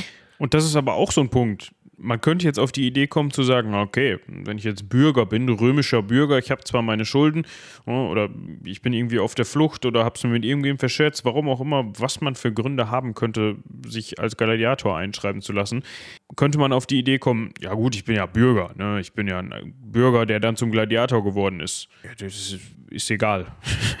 also sobald du da dein Zeichen gemacht hast, bist du durch mit der Nummer und dann, dann war dein Status, dein sozialer Status, wie Michi gerade schon sagte, weniger wert als der eines Sklaven oder einer Sklavin. Weil du ja, also du warst ja nicht nur Sklave in dieser Gladiatorenschule, sondern du warst Sklave und auch noch Gladiator. Bäh. Ja. So. Das hat zwei Seiten, diese Medaille, ne? weil Gladiatoren waren durchaus auch Stars der Arena und so. Es gab ja auch Kaiser, die sich durchaus als Gladiator geriert haben, aber erstmal muss man sehen, das hat was mit mit der gesellschaftlichen Stellung zu tun, selbst wenn die Leute dann da wieder rauskamen und vielleicht auch ein kleines Vermögen hatten. Sie waren keine Bürger, sie konnten nicht ins Militär eintreten, das mag den einen oder anderen jetzt auch nicht so unbedingt gestört haben, aber sie konnten nicht ins Militär eintreten. Sie konnten nicht selbst äh, Rechtsgeschäfte verhandeln. Sie mussten immer jemanden haben, der für sie als Mittelsmann, weil sie ja kein Mensch in dem Sinne waren, als Nicht-Bürger kannst du nicht mit Bürgern verhandeln. Das heißt, du brauchst jemanden, der so ein bisschen zwischen dir und anderen Leuten vermittelt. Das ist alles ziemlich, ziemlich schwierig gewesen für diese Leute. Sie hatten auch keine, keinen Rechtsbeistand oder sowas. Und die mussten sich dann wieder obwohl sie dann viel Geld hatten, vielleicht auf reiche Gönner verlassen, die dann für sie vor Gericht aufgetreten sind oder die vielleicht mit ihrem Geld für sie zum Beispiel eine Taverne gekauft haben, die sie dann betreiben konnten, oder vielleicht einen Ludus gekauft haben von jemandem, der aussteigen wollte aus dem Lannister-Geschäft, was die dann übernehmen konnten. Die hatten vielleicht das Geld, um das zu tun, aber sie durften es eigentlich nicht. Ja, und dann mussten sie sich halt da wieder jemanden suchen, dann kommt man wieder in so ein Abhängigkeitsverhältnis. Und das war den Mächtigen in Rom auch ganz, ganz lieb, weil man dadurch die Gladiatoren natürlich auch auf eine Art unter der Fuchtel hielt. Weil stellt euch mal vor, irgend so Gladiator, der super beliebt ist bei den Massen, wird dann, geht dann durch die, vielleicht durchs Militär oder vielleicht auch durch den zivilen Teil der Verwaltung, wird vielleicht Konsul. Es gibt ein nettes Abendessen. Der Kaiser hat unerfindlicherweise ein Messer im Rücken. Ne? Das wäre alles sehr gefährlich gewesen. Und diese Gladiatoren konnten ja kämpfen. Die wussten ja, was sie tun. Die wurden auch gerne mal als Leibwächter oder sowas eingesetzt. Das heißt, es waren super gefährliche Individuen, die durch diese Art von gesellschaftlicher Ächtung klein gehalten wurden. Und dazu muss man natürlich auch sagen, dass diese, dass das eine ganz andere Art von Kampf ist und ja. war als das, was man als normaler Soldat, als Legionär gelernt hat. Und selbst wenn man irgendwie eine militärische Ausbildung hatte und irgendwie zum Adel gehört hat, ja, höherrangiger Militär war oder so, das war nicht zu vergleichen. Weil wenn du da einen voll ausgebildeten Gladiator hast, der auch seine Zeit als Gladiator überlebt hat, ja, dann ist der anders drauf und wahrscheinlich anders durchsetzungsfähig, weil, ne, als jetzt jemand, der irgendwie ja, hoher Militär war und im Zweifel das Schlachtfeld mal von außen gesehen hat. Genau. Und selbst Soldaten, also da kommen wir, ja, wobei da können wir auch eigentlich jetzt eben kurz zukommen. Es war nicht so, dass man äh, in Kriegsfall gesagt hat, oh, ähm, ja, wir haben da noch so eine so eine Kohorte Gladiatoren, die können ja auch mal, ne, die können das Zentrum halten, das sind starke Krieger. Das hat nicht funktioniert. Gladiatoren waren dazu ausgebildet, alleine einzeln gegen eine einzelne Person zu kämpfen. Wenn du die als Armeeabteilung gerade in der römischen Art zu kämpfen aufgestellt hast, ist da gar nichts passiert. Das haben die nicht hinbekommen. Die wussten nicht, wie die ihren Nebenmann mit ihrem Schild mitdecken. Die wussten nicht, dass sie zurück, also wie sie zurückstecken konnten und sagen konnten, okay, ich, ich wechsle jetzt mal aus gegen den vorne so, solche Sachen. Wir haben ja in der, so, in der Legionärsfolge sehr viel darüber gesprochen, wie gekämpft wurde. Dieses Schild in die Fresse hauen, zustechen, Schild in die Fresse hauen, zustechen. Wenn das alle gleichzeitig machen und alle immer nur einen Schritt vorwärts gehen, ist das eine undurchdringbare Wand. Wenn jeder einzeln vorwärts rennt, irgendwer schmeißt sein Netz und alle. Äh, ja. Ja, schade. Funktioniert das nicht. Das funktioniert sehr gut als Leibwächter ja, wenn jetzt zum Beispiel mal der hohe Herr, dem man sich als Leibwächter verschrieben hat, auf der Straße von irgendwelchen Straßenräubern angegriffen wird, dann funktioniert diese Taktik wahrscheinlich außerordentlich gut. Meine, gut, ich meine, wir werden jetzt ein Taschennetz jetzt nicht gerade dabei haben, aber irgendwie bewaffnet werden die dann gewesen sein. Und das ist genau das Gebiet, auf dem die dann einsatzfähig waren. Aber ja, beim Belagern so einer Stadt oder beim Angriff auf so eine Stadt irgendwie war das jetzt nicht so. Die wurden auch schon mal eingesetzt, so wenn du so eine, eine kitzelige Verhandlung hattest, ne? Du musstest irgendwie, weiß ich nicht, Nachschub für deinen Olivenhain, du brauchtest neue Setzlinge. Und dann bist du zum, zur Baumschule gegangen und hattest zwei Gladiatoren dabei und dann haben die sich mal so ganz demonstrativ einfach mal die Ecken gestellt. Der eine hat sich vielleicht mit seinem Schwert so ein bisschen die Fingernägel geschnitten und der andere mit seinem Dreizack den Rücken gekratzt. Und du hast dann da in so einer ganz entspannten Atmosphäre, das hat ja auch einfach, ne, viel mehr Ruhe diesem kleinen armen Besitzer dieser Baumschule erklärt, wie viele Setzlinge du jetzt mitnehmen würdest und dass du dafür jetzt hier auch drei Sesterzen großzügigerweise, ne? Könnt ihr euch vorstellen. Ja, aggressive Verhandlungen, würde Anakin sagen. Würde Anakin. So, jetzt kommen wir mal zu dem Punkt. Wir haben das jetzt abgekaspert, ne? Wir haben das jetzt klar gemacht, was es bedeutet, sich als Gladiator zu verpflichten. Wir haben uns jetzt dazu entschieden, wir machen das. Ja, das Geld also wir nicht. Ja, aber, aber wir ihr. begleiten jetzt jemand, ihr macht das. So, wir begleiten euch jetzt, ne? wie ihr das macht und wie ihr sagt, Mensch, alles andere wäre schlimmer, ziehen wir durch, ich schaff das schon, ich bin eh der Beste oder die Beste, je nachdem. Und jetzt geht ihr zu ja. diesem Ludus und macht da euer Zeichen, unterschreibt da, ich weiß nicht, vielleicht hat auch gereicht zu sagen, ja, ich will. und dann, es gab ein Eid, so, ne? Ja. Dann gibt es da diverse Personen, die ihr kennen müsstet innerhalb dieses Ludus. Also der Ludus, ne, wie eben schon gesagt, das ist diese Schule. Dann gibt es da zum einen den sogenannten Lanista. Das ist der Chef. Ja, das ist derjenige, dem der Ludus gehört, der den Ludus führt, der für den Ludus bezahlt und der von dem Ludus bezahlt wird. Und der, der im Grunde mit euch machen kann, was er will. Na, ob er immer ähm, derjenige ist, dem der Ludus gehört, da würde ich äh, nicht meine Hand für ins Feuer legen, weil viele Lannister tatsächlich ehemalige Gladiatoren waren und wir hatten ja gerade schon drüber gesprochen, dass du als Gladiator nicht geschäftsfähig warst, als ehemaliger, als Infames. Und deshalb im Zweifel gehört diese Gladiatorenschule nicht mal dem Lannister, der ist nur der Arsch, der die verwalten darf. Ja, gut, das gibt's, es gibt natürlich beides. Ne? Es kann natürlich ja. auch sein, dass das irgendwie jetzt, keine Ahnung, vererbt von Vater an Sohn, beziehungsweise im Familienbesitz und dann wird das fortgeführt. Es kann aber halt auch einfach sein, dass der Lannister angestellt ist oder ähm, dafür Geld kassiert, dass er dem Besitzer diese Schule führt. Das könnte auch ein Grund dafür sein, also ein Grund dafür, dass man sowas macht, dass man nicht selber sich in seinen Ludus setzt, ist, dass man als Lannister jetzt nicht unbedingt ein den Ruf eines Gladiators hatte, es sei denn, man war mal einer. Aber den ganz besten hatte man jetzt auch nicht. Ist jetzt nicht so, dass man. Also man war schon so ein bisschen eklig. Ne? Ja. Also wenn jetzt, wenn jetzt die hohen Herrschaften mal wieder so eine Brot- und Spiele veranstalten wollten, das Brot haben sie bekommen. Mit den Spielen, da haben sie dann, im Zweifel haben sie einen ihrer Sklaven geholt, haben gesagt, pass mal auf hier, geh doch mal hier zu Ludus Maximus, der größten Schule, und organisier da mal, ich bin nur Senator, mal so 120 Gladiatoren nächsten Dienstag kannst mal so ein bisschen verhandeln. Ähm, kannst du in meinem Namen machen, aber ich werde dem Typen garantiert nicht die Hand schütteln oder auch nur die gleiche Luft atmen. Genau. Weil Auf das dem- war, war nicht gut. Auf dem Niveau hat sich das bewegt. Es gab vier große Gladiatorenschulen in Rom selbst. Ja, der Ludus Magnus war von denen der größte und der war Magnus, tatsächlich Maximus, Verzeihung. Ja. Genau, ähm, der war auch mit dem Kolosseum, also mit dem, später wurde es Kolosseum genannt, also mit diesem Amphitheater, was man da in den Garten von Nero gepflanzt hatte, per Tunnel verbunden. Also das war so der Haus- und Hof-Ludus des Kolosseums, wo wahrscheinlich dann auch die meisten Gladiatoren herkamen. Und diese vier Schulen waren tatsächlich auch im staatlichen Besitz.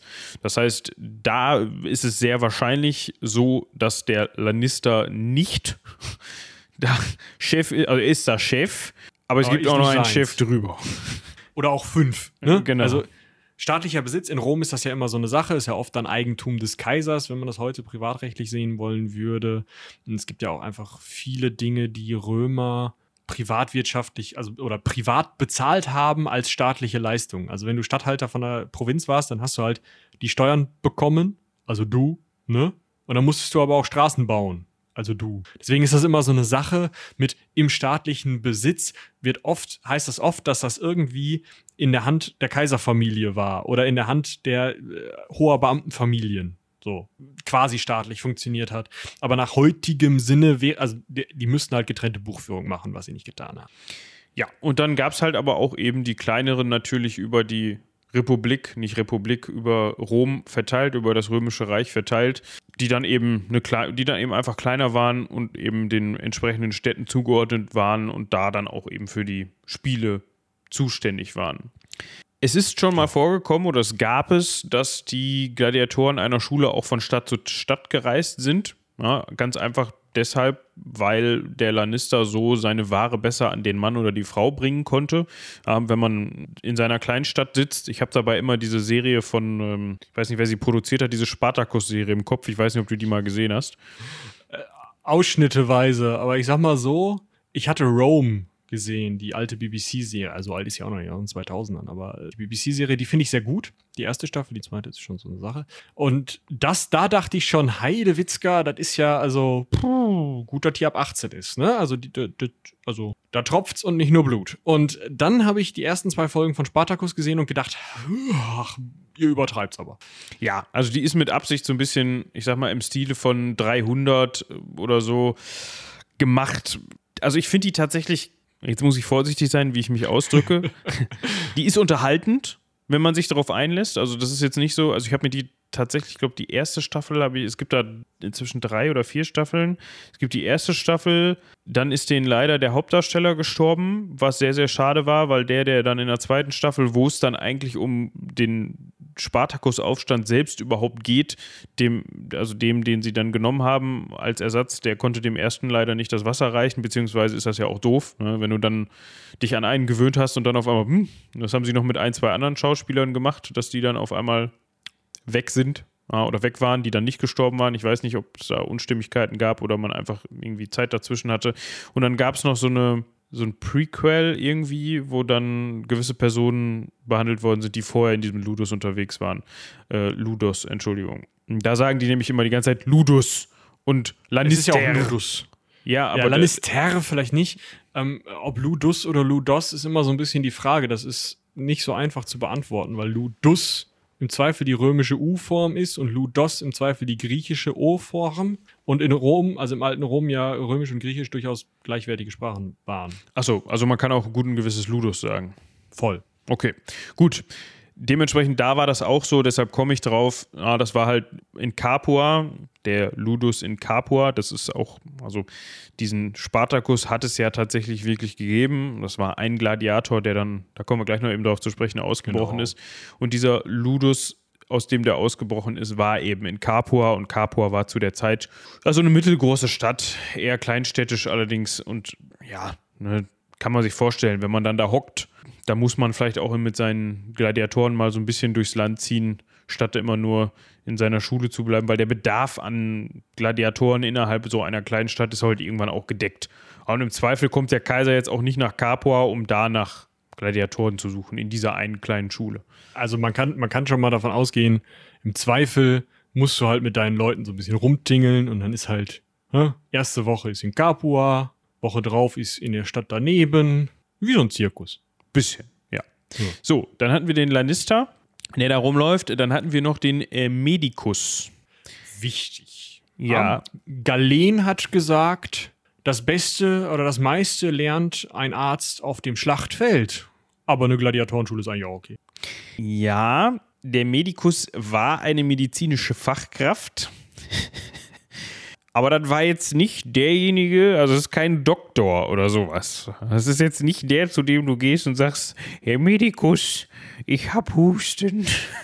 Ich Nee, kann der war schon, also das war schon mehr so ein, ein, ein Mensch, der auch nähen konnte. Also der Doktor ist nochmal ein ganz schwieriger Punkt. Der Doktor ist noch eine ganz andere Person. Der ist nicht, da müssen wir gleich drüber sprechen, das ist kein Mediziner in irgendeinem Sinne. Dieser Medikus im, äh, in, im Ludus ist die Person, die die kaputtgegangenen Gladiatoren, die äh, Verletzungen bei Trainings oder auch im Kampf von sich getragen haben und das Ganze aber überlebt haben, äh, die vielleicht mal eine Zerrung haben, die behandelt der. Das ist auch eigentlich ganz nett. Teilweise waren die fest angestellt, die waren auch so eine Art Physiotherapeuten, die haben dir mal so eine, ne, so eine Verspannung am Schwertarm mal so rausgeknetet. Toll!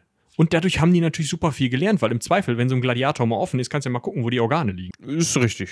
Ne? Also deswegen hat Galen das auch gesagt, weil der eben, er war selber Militärarzt und der hat dabei eben das Ganze gelernt, weil er dann eben, ne, wie gesagt, wenn man schon mal da ist, kann man schon mal gucken, so. Und also die, die Mediki in den Udi waren durchaus auf der Höhe der, der Zeit. Die waren schon echt super gut. Also Militärärzte waren vielleicht noch mal ein bisschen besser, weil die sich eben auch um Krankheiten gekümmert haben. Aber wir haben ja auch schon drüber gesprochen. Krankheiten war nicht das des römischen Arztes. Ja, da wurde dann gesagt, ja, die Geister sind irgendwie, hm. Aber wenn du ein offenes Bein hattest, das kriegten die hin. Ja, genau. Wunden verarzten, kein Ding. Grippe, schwierig. So. Ne? Also abes Bein, ja. Hm. Corona, mhm. Obwohl es da sicherlich keinen Lockdown gegeben hätte in Rom. Weiß man nicht. Die haben ja schon äh, Seuchen äh, behandelt, auch mit solchen Maßnahmen. Oft aber erst, wenn man den Effekt gesehen hatte. Ja, also die haben ja nicht gewartet, bis die Intensivbetten voll waren, sondern bis sie Schwierigkeiten hatten, die Massengräber noch zuzuschaufeln. Ja, und ich glaube, ich weiß nicht, inwieweit man damals schon auf den Trichter gekommen wäre, Mensch, wenn wir jetzt mal alle Leute zwingen, zu Hause zu bleiben, dann verbreitet das sich nicht so schnell. Bei, bei der Pest haben sie ja durchaus so Sachen gemacht, ne? weil sie halt dachten, das ist entweder, also mittelalterliche Vorstellung gab es auch vorher schon, das sind irgendwelche Dämpfe aus dem Osten kommen, aus dem bösen Osten. Die. Corona-Dämpfe. Aber ja, über Medizin können wir vielleicht noch mal so ein bisschen Medizingeschichte, vielleicht können wir uns da tatsächlich mal wen suchen, der das, Das kann. wäre cool. Ja, müssen wir mal die Augen aufhalten und Ohren. Ja. Äh, auf jeden Fall. So, das war auf Medikus jeden Fall der und gleich Medikus. Doktor. Ne? Ja. So, jetzt sitzen wir da, haben vielleicht gerade nach unserer Übung den Schwertarm durchgeknetet bekommen, wie du gerade sagtest, vom Medikus. Schön. Und jetzt gibt es was zu essen. Ja, jetzt freuen wir uns schon drauf, weil Mulsum. genau, so sind wir das ja als Bürger oder Bürgerin, ja Bürgerin eher weniger, wahrscheinlich eher als Bürger, da können wir auch gleich nochmal eben drauf zu sprechen kommen, gewohnt. Aber nicht, dass die Bürgerinnen nicht äh, den Mulsum gewohnt waren, sondern die Bürgerinnen waren wohl eher seltener dann in der Gladiatorenschule. Was nicht heißt, dass sie nicht da waren. Genau. Aus mehreren Gründen. Genau, da können wir auch. ja, da hat, ähm, ja, da wurden wir in der Präsentation hier dann auch darauf hingewiesen an einer Stelle, da können wir gleich nochmal eben drüber sprechen. Sehr spitzzüngig, danke dafür. Ja, sehr schön. Also, es gab Futter jetzt. Komm, Attacke. Ja, Hunger. also der Mulsum ist heute leider aus. Ja, und das, das Eisbein, was man daneben hätte legen können, obwohl das ja eher gar nicht so üblich war bei den Römern, das gibt es heute auch nicht. Wir haben da vorne mal das vom Pferd. Das haben wir dir jetzt hier auf den Teller gekippt. Die Ja, Gerste. gut, Sauerbraten nehme ich auch. Ja, nee, eher das, was das Pferd eigentlich hätte haben sollen. Das ist jetzt ein bisschen sauer, dass du das kriegst, aber das passt schon. Damit kommen wir klar. Wie was das Pferd haben sollte. Ja, die, die, die Geste hier, das das ist für dich. Hör mal, da kriege ich Flitzekacke von. Ey, Das ist so ein Scheißegal. Da vorne ist, da vorne ist das Plumpsklo, ja. Aber nur drei Minuten, dann ist der nächste dran. Der hat das nämlich auch gegessen. Was wir jetzt hier als improvisierten Sketch hingesetzt haben, stimmt. Also, Gladiatoren wurden häufig oder viel, weil sie eben so eine schlechte gesellschaftliche Stellung hatten, mit Getreide, und zwar dem er als Tierfutter verschriebenen Getreide Gerste versorgt. Das führte zu durchschlagendem Erfolg und Blähungen, was äh, in einer unserer Quellen sehr suffisant damit äh, also kommentiert wurde, dass es ein ganz spezielles Aroma in so einem Ludus gab. Mhm. Dazu gab es aber auch eine ausgeglichene Ernährung. Das, also man darf jetzt nicht denken, die haben nur Getreide bekommen, sondern die haben durchaus auch wirklich frisches Obst, Gemüse, Mengen an Fleisch und Fisch bekommen und sind auch durchaus, also haben mehr bekommen als heute vielleicht jetzt einem ein heutiger Athlet, vielleicht einen Läufer oder sowas, zu sich nehmen würde, sondern eher so, die haben mehr so gefressen, ja, gefressen, wie ein Bodybuilder in der Massephase. Ja, und das hatte einen einfachen Grund. Zum einen natürlich auch gesundheitliche Gründe, was die Ernährung selbst angeht. Also es hilft nicht, wenn ein zu, zu dem Zeitpunkt muss man wirklich sagen, Hochleistungssportler. Ja, also das war da, das zu dem Zeitpunkt war das, was einem Hochleistungssportler am nahesten kam wenn man das mit heute vergleichen möchte. Es hilft nicht, wenn man den unterernährt aus Sparsamkeitsgründen, weil erstens ist er da nicht fit und weniger erfolgreich im Kampf und zweitens, wenn der nicht eine gewisse Fettschicht hat und entsprechend gebaut ist und getroffen wird im Kampf, dann hinterlässt das natürlich auch mehr Schaden. Ja, wenn ich eine gewisse Fettschicht habe, dann kann die vielleicht im Zweifel nochmal einen Schwerthieb, der nicht ganz so genau gezielt war, oder einen Stich abfangen. Das blutet dann spektakulär, was schön aussieht fürs Publikum, aber der ist nicht gleich hin, die Person, die das abgekriegt hat. Das war also tatsächlich gezielt. Also sie sind gezielt gut angefüttert worden, kann man mal sagen. Und zusätzlich, tatsächlich gab es auch noch Nahrungsergänzungsmittel. Hm? Ja. Man hat schön äh, Knochenasche und Holzkohle lecker unter das Essen gemischt. Ja, weil damit die Knochen natürlich härter wurden, ne? man mehr ausgehalten hat. Das war auch die Idee, was tatsächlich in archäologischen Quellen zu sehen ist. Also wenn man die Knochen untersucht, ist der Kalziumgehalt von diesen Knochen unfassbar hoch. Ja, dafür wurde auf jeden Fall schon gesorgt, was auch so ein bisschen wieder für das Medizinverständnis im Ansatz der Römer spricht, dass man das schon in Verbindung gebracht hat. Ne? Ja. Jetzt kommen wir aber, glaube ich, mal zu dem Teil davor. Das ist ein bisschen dumm gelaufen, aber vielleicht, also sagen wir mal, das war gerade das Mittagessen. Im Nachmittag hat man ja auch noch was zu tun. Jetzt kommen wir zum Doktor. Ja, der Doktor ist eher der Doktor im Sinne von, der kennt sich aus, aber eher damit, wie du am besten deinen Gegenüber auf die Bretter beförderst oder in den Sand der Arena. Das heißt, das ist der Experte für die Waffentechnik und dein Ausbilder oder Coach, wenn man so möchte. Ah, das ist der, der auch deine Waffengattung am besten kennt. Vielleicht können wir gleich nach dem Trainingsteil tatsächlich auch mal eben auf die einzelnen Waffengattungen eingehen. Also diese Doktoren sind altgediente Gladiatoren in deiner Waffengattung. Das heißt, die bringen dir genau das bei, was du brauchst. Ja. Also der, der Doc, der hat einen Doktor in Kämpfen. Ja, in Dreizack und Netz ja. zum Beispiel. Dabei wurde immer geübt mit hölzernen Waffen, das hatten wir, glaube ich, eben auch schon mal erwähnt. Und die waren oft sogar noch ein bisschen schwerer als die echten Waffen in der Arena. Das kann man sich vorstellen. Das hat einfach den Grund, dass man dann natürlich, sobald man in der Arena steht, mit dem leichteren Schwert tendenziell ein bisschen doller zuhaut und auch fitter ist. Ne? Also das, dein Arm ist einfach gewohnt, mehr, mehr zu stemmen und mit mehr zu üben. Dementsprechend sollte dann das leichtere, echte Schwert kein Problem für dich sein. Zum Beispiel Schwert. Ja, außerdem ähm, also wenn man jetzt davon ausgeht, dass man äh, Gefangene, Verurteilte, Mörder, Diebe, Kriegsgefangene, den einen oder anderen Verschuldeten und vielleicht ein, zwei Bekloppte, die Ruhm und Ehre suchen, in so einer Arena, in so einem, Ludus mal für ein halbes Jahr einsperrt und nur mit Gerste füttert, da mögen die Dämpfe auch dem einen oder der anderen zu Kopf steigen. Und dann möchte man nicht unbedingt, dass da spitze Waffen. Ja. Hm? Das war auch dann später ein Problem bei Spartacus, aber alles zu seiner Zeit. Ja, ja, ja, genau. So, dann hat man das jetzt ein bisschen gemacht, ja?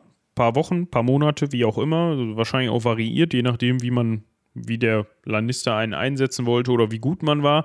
Dann hat man irgendwann die Grundausbildung abgeschlossen und dann legen sich halt die Leute, also wahrscheinlich auch der Doktor in Zusammenschluss mit dem Lannister oder der Lannister selbst. Ich weiß nicht, man wird ja wahrscheinlich auch während der Grundausbildung entsprechende Talente entwickelt haben oder eben nicht. Legen halt fest, okay, was für eine Waffengattung wirst du in Zukunft angehören. Also was, was kriegst du in die Hand gedrückt und an den Körper gepinnt, wenn du in Zukunft in die Arena gehst? Auf, also wir müssen uns jetzt natürlich, hatte Michi eben auch schon mal gesagt, so ein bisschen der Zeit bewusst werden, dass wir reden jetzt hier von der Hochzeit der Gladiatoren, ne, wo das durchstrukturiert genau. war von A nach B. Am Anfang, ne, wie Michi sagte, ah, du bist jetzt der Traker, hier, du kriegst jetzt ein glauben wir, tragisches Schwert und da gehen wir da hinten hin, da steht einer, der wartet auf dich, dem Haum auf den Kopf. So, das war in der Zeit theoretisch auch so, nur hatte man dann ganz fest, fest vorgegebene Waffensets und Rüstungssets, die man benutzt hat. Und da können wir jetzt nochmal eben darauf zu sprechen kommen. Und das sind auch alles Sachen, wenn man schon mal einen Gladiatorenfilm gesehen hat, beziehungsweise einen Film mit Gladiatoren, dann wird einem das meiste bekannt vorkommen. Ja, Gladiator vielleicht nicht. Ja, da war das ein bisschen egal, aber. Also das Mützchen, was der Decius Maximus, äh, mein Name wird falsch rum ausgesprochen, da aufhatte zum Beispiel, das ist Bockmist. Ja, aber schauen wir uns die mal an. Am Anfang war es, wie gesagt, nicht so nicht so ausdifferenziert, aber man hat dann immer mehr, immer weiter ähm, ins Klein-Klein gebracht. Die eine der ältesten Formen, die sozusagen auch noch an diese ersten bei der Murena auftretenden Gladiatoren erinnert, waren die Samniten. Ist auch ein Volk aus der Nähe Roms. Das hat den Römern lange Widerstand geleistet und die sollen gute Schwertkämpfer gewesen sein. Das heißt, wenn man sich jetzt, sagen wir mal, um 0 oder 50 nach Christus oder sagen wir mal um 80 nach Christus gleich ins Kolosseum mal so ein bisschen, so ein bisschen Nostalgie reinholen wollte, hat man sich mal so fünf Samniten organisiert und dann hat man den so einen Helm mit Helmbusch aufgesetzt, aber ohne wirklichen Kopf-, Gesichts-, Wangenschutz, sondern wirklich nur obendrauf. Da hat man denen ein Schild gegeben, eine Beinschiene auf der Schildseite, also links, und den rechten Arm gepanzert, den Schwert in die Hand gedrückt, den Rest aber nicht geschützt. Und da sehen wir schon was, was bei Gladiatoren ganz wichtig war. Man hat immer geschaut, dass man Teile des Gladiators ungeschützt ließ, um halt Öffnungen für den jeweiligen Gegner zu schaffen. Ja, das sieht so ein bisschen aus wie so ein Flickenteppich. Ja, und wenn man sich darüber nicht bewusst wird, warum man das macht, denkt man immer, was ist da los? Hat die kein Geld, auch das linke, das rechte Schienbein mit, einer, mit einem Schienbeinschoner auszustatten. Nee, das war schon so mit Absicht. Genau, ne? Da konntest du halt, du musst dir halt aufpassen, ne? Wenn er mit links nach vorne ging, den Schild hochhielt und dann das Bein immer so mit einem Schritt vorwärts setzte, dann war das halt alles geschützt und du konntest den Kopf so ein bisschen runternehmen. Dann hast du den, den Helm vor deinem Gesicht mehr oder weniger. Gut, du siehst nicht so viel, aber das kannst du machen. Kannst den Schild hochhalten und hast das Bein geschützt und dann kannst du mit der Seite vor und dann immer mit dem Arm so ein bisschen, ne? Zuhauen und wenn du dann eine Öffnung lässt, dann ist halt die Armseite, die, die Schwertarmseite so ungeschützt und da kann dann reingehauen werden. Das war also wirklich so, der Gegner hat natürlich auch darauf trainiert, diese Öffnungen zu finden und du hast darauf trainiert, diese Öffnungen zuzuhalten und das war natürlich spannend. Das war die Idee dahinter. Ja, das war so die, der Samnit war so die einfachste Form. Wenn man so der Standard-Gladiator. Genau. Wer, wer nichts wird, wird Samnit. ja, genau. So, dann hatte man, da habe ich gerade schon mehrfach Worte drüber verloren, den äh, Retiarius. Das ist, glaube ich, so der polarisierendste. Ja? Vielleicht zusammen mit dem, jetzt muss ich mir den Namen eben angucken, zusammen mit dem äh, Trax oder Trax. Ja. Aber wir kommen erstmal, wir gehen erstmal auf den Retiarius ein, was so viel bedeutet wie Netzkämpfer. Ja, äh, folglich hatte der ein Netz. Das ist schon mal. Ist schon mal gut. Hm, hm, weiß ich nicht. Kann man schon mal Sachen mitmachen, kann man schon mal mitarbeiten. Zusätzlich hatte der aber auch noch stilgerecht zum Netz einen Dreizack. So, da wird jetzt ein Schuh draus, ne? Haus dem Gegner Netz über, klopfst ihm mit einem Dreizack ins Gesicht, wird schon irgendwas dabei sein. Aber er war ziemlich ungeschützt. Er hatte zwar zwei kurze, so Beinschienen-Knieschoner, aber der Körper war nicht richtig geschützt, nur eine Schulter mit einem etwas größeren Metallteil. Der kannst du auch drauf verzichten, oder? Weiß ich nicht. Ich glaube, damit hat er schon durchaus, also mit der Seite hat er sozusagen, ist er vorwärts gegangen. Der Arm war auch ein bisschen umwickelt. Wenn er mit der Seite vorwärts gegangen ist und dann sozusagen mit dem Arm da die Dreizackspitze in die Seite gehabt hat, dann konnte er auch so seitwärts gehen und im Zweifel von außen dann das Netz hauen und so. Das Interessante an dem ist, glaube ich, dass der so leicht gerüstet ist und dass der dadurch extrem viel Ausdauer hat. Gut, der ist wahrscheinlich relativ schnell, muss er auch sein mit seinem Netz und seinem Dreizack, falls es dann mal eng wurde, beziehungsweise eng im Sinne von der Gegner sehr nahe kam und man den Dreizack vielleicht schon, ich weiß gar nicht, wurde der auch geworfen? Weiß ich nicht. Also kann auch sein, dass damit gekämpft wurde. Also ich glaube, das hängt auch davon ab, gegen wen du kämpfst und gegen welche Kampfgattung du auch kämpfst. Ne? Ja. Jedenfalls hatte der auch noch ein Kurzschwert, so als letzte Reserve quasi. Oder falls jemand da mal im Netz hockt und man den. Ja, also man darf sich das eigentlich nicht so vorstellen, dass er seine Gegner jetzt in dieses Netz eingeschnürt hat. Das war wahrscheinlich eher nur eine kurzfristige temporäre Behinderung, die man dann ausgenutzt hat, ja, wenn man mal entsprechend getroffen hat, um den dann, um dann mit diesem Dreizack in das Netz reinzustechen. So. Ja. So, dagegen kämpfte der Mumillo. Murmillo. Mur. Murmillo, genau.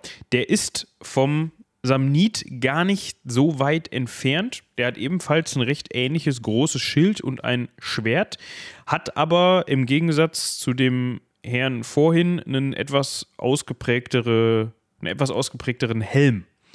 Ja, der ist nicht mehr so offen, das war ja auch so ein bisschen die Schwachstelle vom Samnit, sondern der ist ja mit so einem Gitter versehen vorne. Das ist so dieser klassische Gladiatorenhelm. Ich glaube, den hat man schon mal irgendwo. Ja. Also zu, das Kinn ist geschützt, das Gesicht ist geschützt, der Hals ist weitestgehend geschützt und dann hat man die Augen eben so, so, so gittermäßig auch geschützt.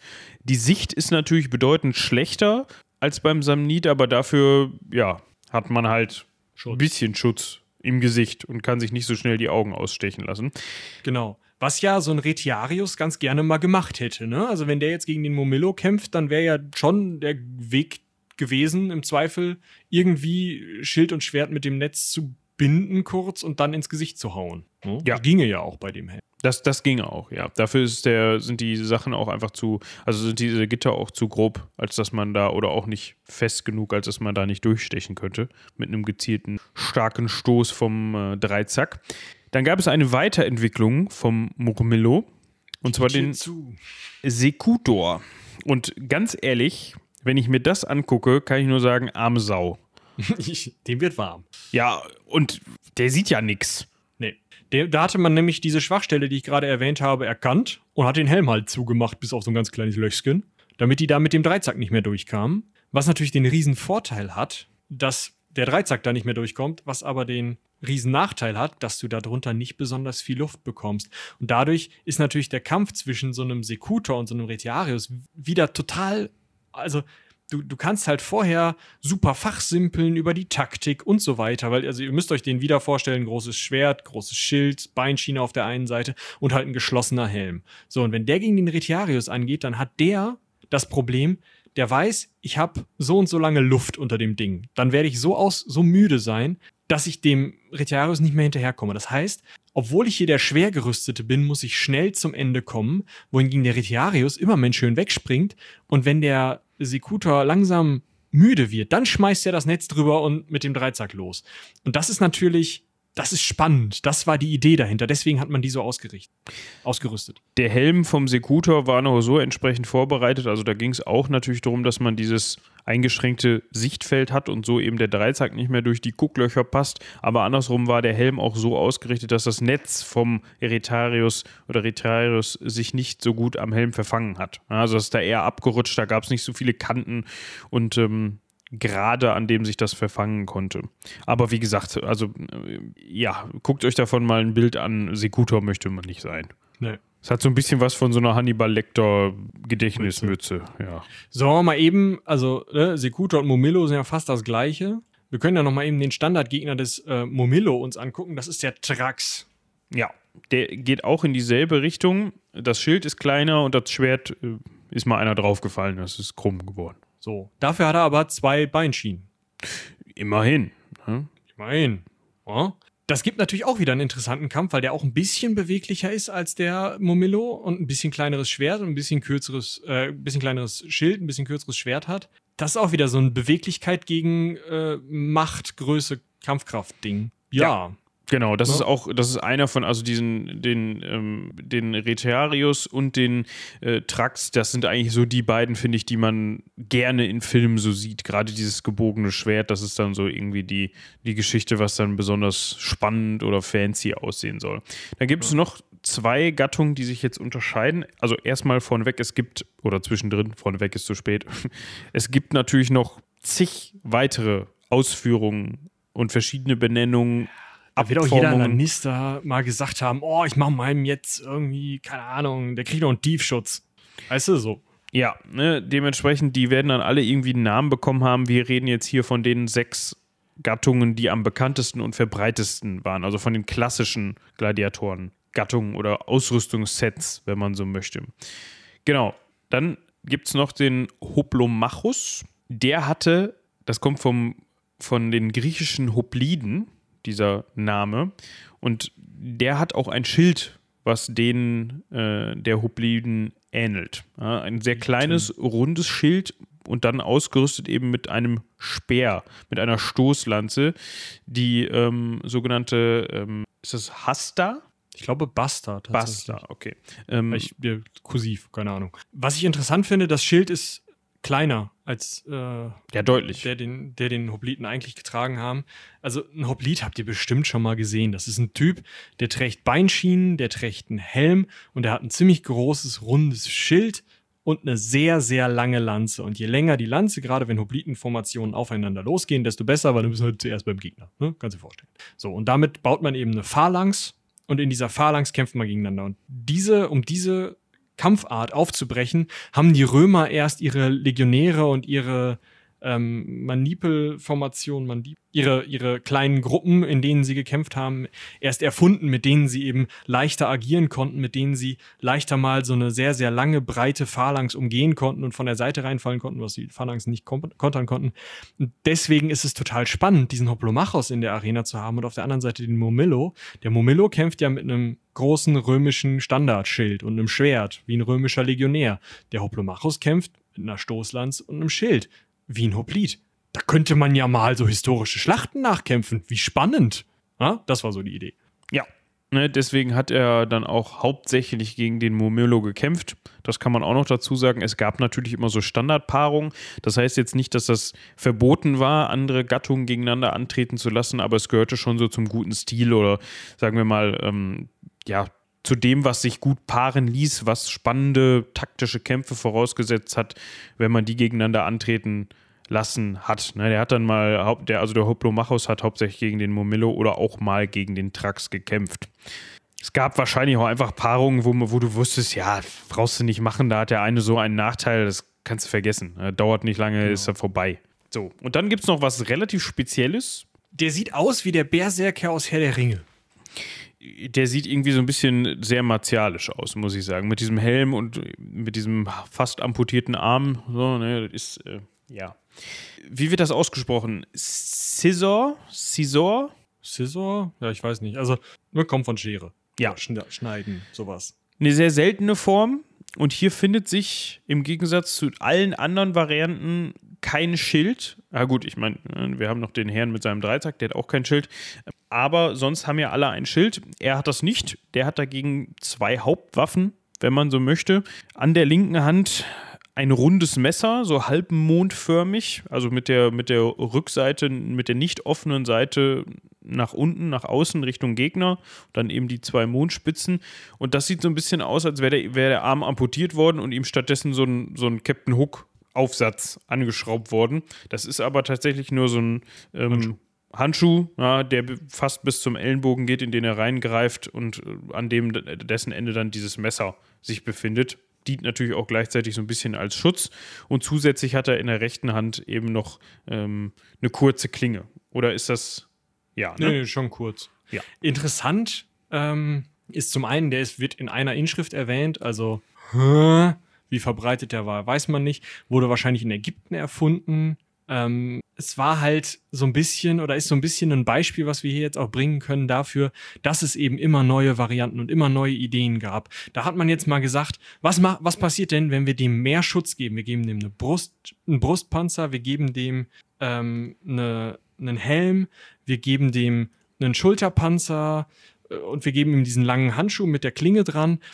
Vielleicht hat er dann irgendwie, kämpft er nochmal anders, das ist doch bestimmt total spannend. Außerdem machen wir die Klingen so scharf, dass die gegen äh, die Netze irgendwie was ausrichten können, wenn wir die gegen den Retiarius ankämpfen lassen. Dann sind die beide mal schneller, aber der hat wieder so einen geschlossenen Helm, dann ist der schneller außer Puste. Mhm, vielleicht können wir da was machen. Also, das ist so ein bisschen das Beispiel für, oh, was können wir denn noch anders machen, was da nochmal spannend und neu ist. Also das ist so, ja, wie gesagt, ein Beispiel und vielleicht auch einfach für, für so neue Entwicklungen, die immer wieder durch die Arena gingen, ist ja völlig klar. Ja, So, nochmal ein fancy abgefahrenes Beispiel, der sogenannte Laquarius, der ist dann wahlweise mit Dreizack oder Speer und einer Peitsche oder einem Seil so, so, so, so Lasso-mäßig ausgestaltet. Also, ne, das hat halt Formen angenommen, dass, warum man dann jetzt das Lasso genommen hat statt dem Netz. Vielleicht war das dann für manche Sachen effektiver, aber ihr merkt schon, ja, da hat man sich halt immer wieder was Neues einfallen lassen, um das Publikum halt auch entsprechend zu begeistern, um halt irgendwie, ja, mal was Neues bieten zu können. Vielleicht konnte man dann sich mal ein halbes Jahr oder so hervortun als Ludus, weil man als einziger Ludus oder, oder einer der wenigen im Umkreis diese entsprechende Waffengattung ausgebildet hat und anbieten konnte. Kann man sich ja vorstellen, sowas, ne? Ja. Nun, jetzt vielleicht nochmal zum Thema äh, Gladiatorinnen. Erstmal müssen wir festhalten, es war nicht so, dass Gladiatorinnen verboten gewesen wären. Es schickte sich nicht, aber es war durchaus möglich und ein Lannister hat im Zweifel auch ziemlich viele Hebel in Bewegung gesetzt, um als einziger vielleicht am Ort auch Gladiatorinnen zu haben. Das ist ja auch spannend. Zwei dieser Gladiatorinnen haben es sogar so weit gebracht, dass es einen Grabstein von ihnen gibt. Ja, also ein Relief, auf dem die abgebildet sind, aus Halikanossos in der heutigen Türkei, die ja, also stellt euch halt vor, wann würden wir von einem Fußballspieler oder einer Fußballspielerin einen Relief anfertigen oder für Grabstein. Halt sonst wie was für einen Grabstein veranstalten. Die müssen schon wirklich große, bekannte Kriegerinnen gewesen sein, die da äh, entweder gegeneinander oder auch gegen andere Leute in der Arena angetreten sind.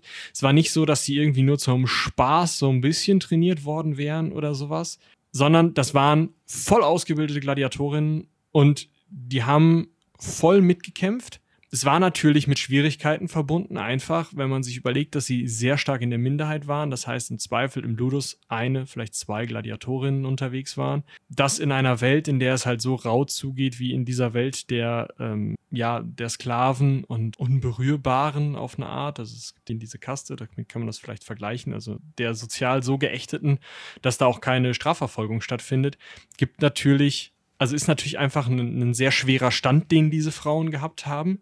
Auf der anderen Seite war es natürlich dadurch gerade auch ein Reiz.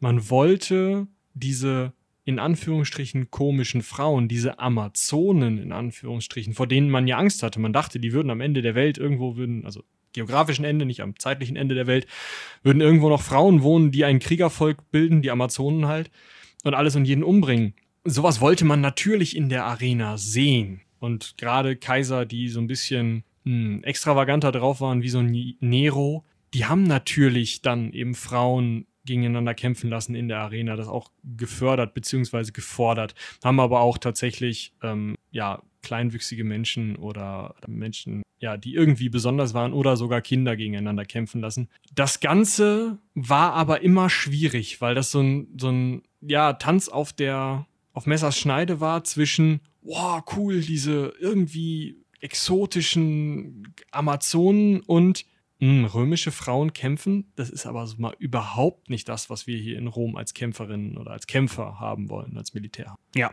also es widerspricht eigentlich zutiefst dieser römischen Idee vom Militär oder dieser römischen Militärtugend. Aber auf der anderen Seite hat das halt ein, auch damals, was heißt auch damals, das hatte damals einen Sensationsfaktor, den die Leute sehen wollen, den die Leute sehen wollten.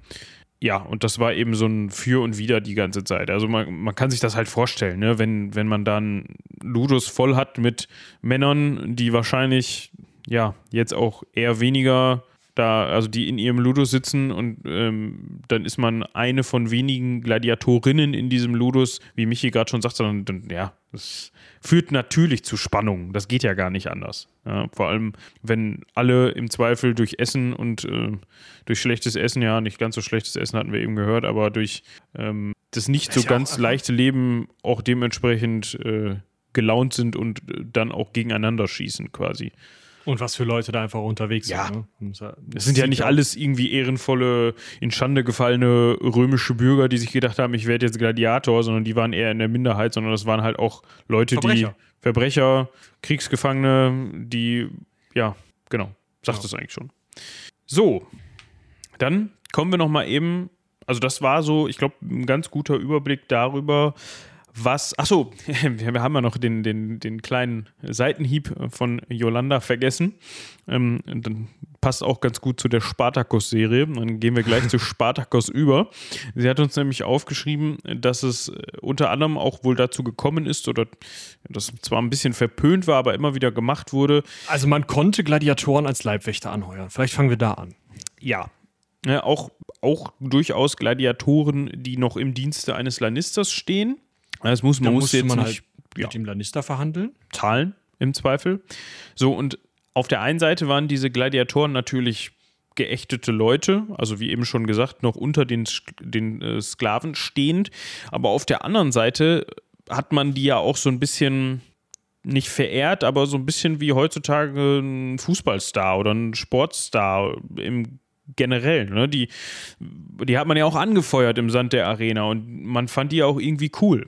Oder halt und, auch äh, irgendwie sexy. begehrenswert. Ja, ja, ne? ja, und also sagen wir mal, Mann oder Frau fand die jetzt nicht nur cool, sondern was glaubt ihr denn, was heute passieren würde, wenn die Fußballspielerinnen und Fußballspieler oder andere Stars nicht darüber befinden können, wo sie die Nacht verbringen? Ja, sondern das Geld, was in die Tasche des Besitzers wandert, befindet darüber.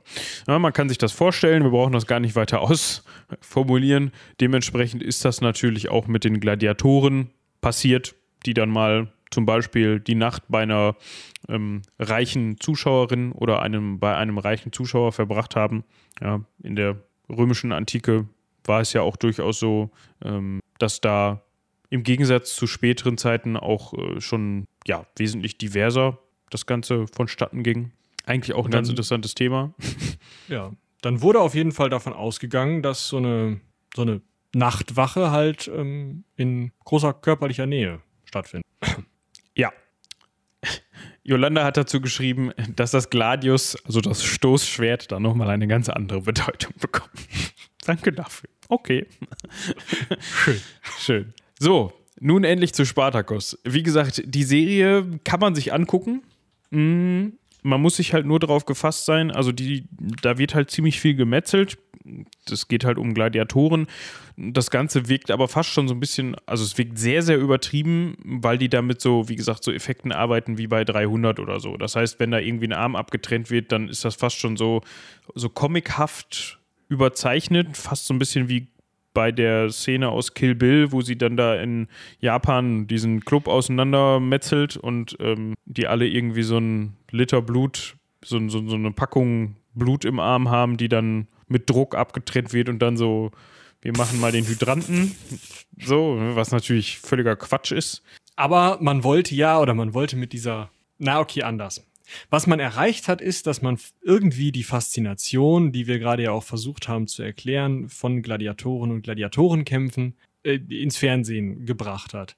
Was man, glaube ich, erreichen wollte, war der Traum, und zwar der feuchte Traum eines 14-jährigen Teenagers, der das Ganze Gott sei Dank noch nicht gucken darf, weil es ist neben der Tatsache, dass da rumgemetzelt wird wie sonst was.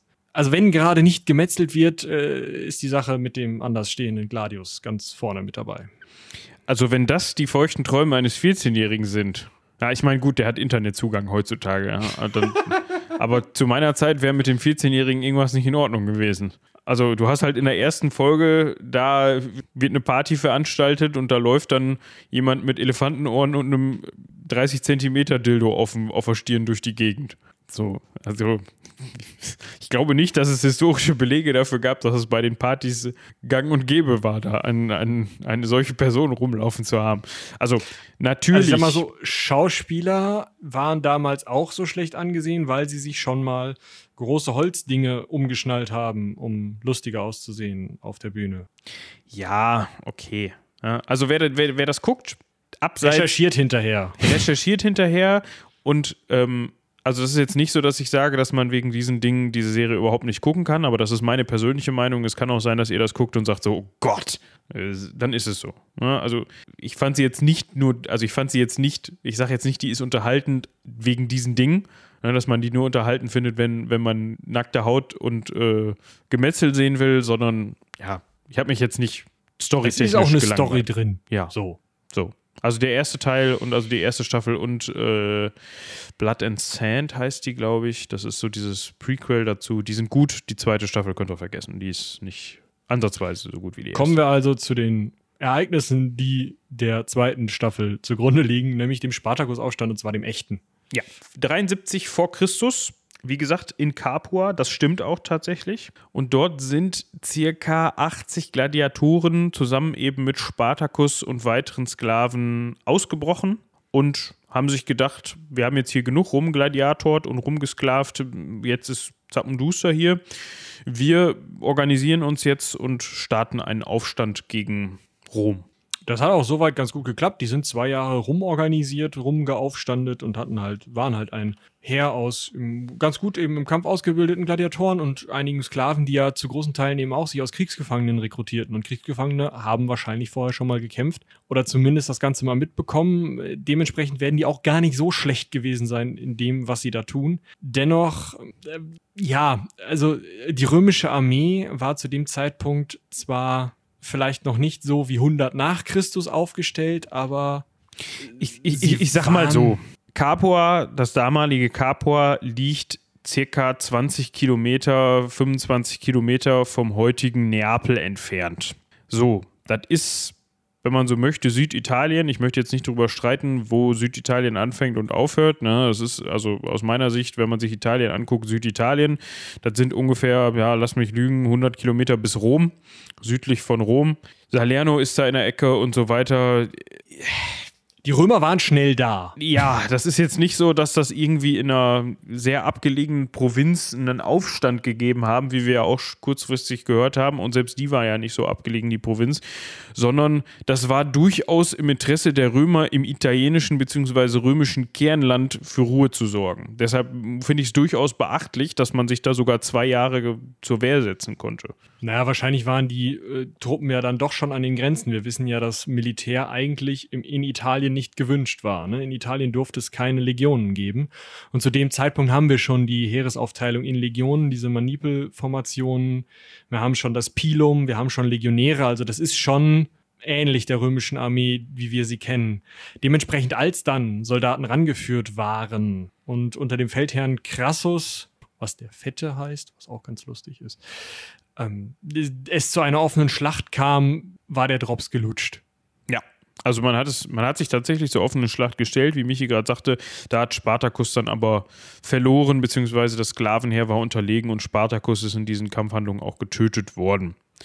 Und seitdem war es dann wohl so, dass die Gladiatoren bzw. die Gladiatorenschulen auch durchaus von Beamten, also von hohen Beamten oder hochbezahlten Beamten bewacht wurden und da dann, ich sag mal, so ein bisschen die Arbeitsschutzmaßnahmen überprüft wurden und die scharfen Klingen dann vielleicht auch ein bisschen weiter weggeschlossen wurden. Ne? Oder das etwas sicherere Schloss davor vor die Waffenkammer kam. Aber nichtsdestotrotz hat zum Beispiel der Herr Marx angemeldet, also Karl Marx, dass er ein durchaus äh, großer Fan von Spartacus war. Es wird halt gerne mal hochstilisiert als ein Aufstand gegen die Obrigkeit und so weiter und so fort. Ja, also laut es Marx. War ja auch einfach ein Aufstand gegen Sklaverei. Das, hey, Ne? Ja, also laut Marx war Spartacus quasi der wahre Vertreter des römischen Proletariats und ähm, während äh, Pompeius ein reiner Scheißkerl gewesen sei,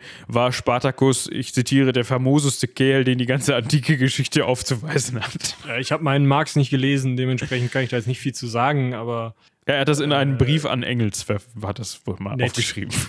Übrigens, Engels, was ich dir nochmal mitteilen wollte, der Spartacus, das war ein ganz feiner Kerl. Schön. Ja. ja, ich glaube, über den genauen Ablauf in der Arena oder so, da könnte man jetzt noch sehr viel Zeit und äh, Muße reinstecken, dass man sich da nochmal drüber unterhält, wie ähm, morgens ähm, ja irgendwie so ein bisschen Tierkämpfe, irgendwelche Verbrecher wurden hingerichtet, es gab mal so ein bisschen Schauspiel, Musik und so weiter. Äh, dann so ein Einzug der Gladiatoren, um die alle mal vorzustellen, die Rückennummern abzugleichen und so. Ähm, und dann gab es halt irgendwann abends nach dem Abendessen, wenn die Leute dann oder, oder mittags, nach dem Mittag, Mittagabendessen, so ein Nachmittagsessen bei denen, wenn die Leute dann gut gegessen hatten, mal eine Runde gepennt hatten, dann ging es dann wieder los. Ne, dann konnte man so in den Abend hinein wurden dann die richtigen äh, Kämpfe sozusagen abgehalten. Aber ich glaube, da müssen wir jetzt nicht wirklich ins Detail gehen. Was noch interessant ist, wie endet so ein Kampf? Weil wir denken ja jetzt immer, ja, ja, und dann haben die sich zwei Stunden klirr, klirr, klirr, bis dann einer öck. Ja. So ist nicht. Nee, also das hat es wohl auch mal gegeben. Dazu muss man an der Stelle nochmal mit einem mit was aufräumen, was vielleicht in unseren Folgen so ein bisschen falsch immer rüberkommt. Wir sagen immer, die hauen sich gegenseitig auf den Kopf. Ich finde es ganz spannend, wenn man sich mal einfach nur, um zu gucken, wie das aussieht, so Kämpfe anguckt, die heutzutage stattfinden. Da gibt es ja durchaus auch Wettbewerbe und ähm, ja, eine ganze sportliche Szene, die zum Beispiel irgendwie Langschwertkämpfen durchführt oder historisches Kämpfen durchführt. Wenn man dann sich mal so Langschwertduelle anschaut oder so, wo man dann irgendwie vor Augen hat von schlechten Filmen, okay, da wird mit einem Langschwert so und der eine holt aus und äh, und ah, daneben. Also das ist halt so schnell, dieser Kampf, gerade, also zum Beispiel dieser Langschwertkampf, aber es ist, spielt dann einfach auch eine untergeordnete Rolle, die sind alle sehr schnell, dass du als ungeübter Zuschauer Schwierigkeiten hast, überhaupt zu folgen, wer wen wo getroffen hat.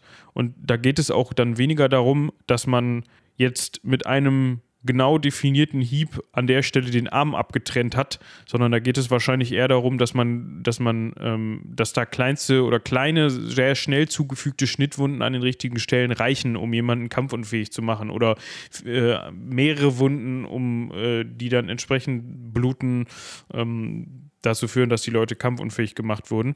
Worauf, das wollte ich nur noch mal eben mal sagen, dass man sich das mal durchaus angucken kann. Ähm, dass das nicht immer so heißt wie, der eine hebt das Schild, der andere haut auf das Schild, der andere hebt das Schild, der haut auf das Schild.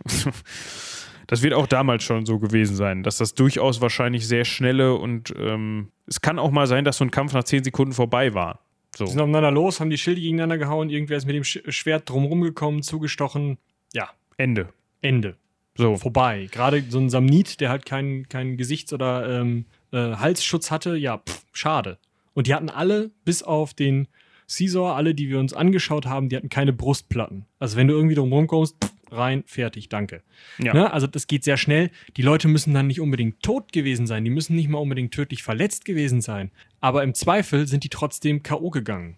Oder also auf jeden Fall kampfunfähig. So. So.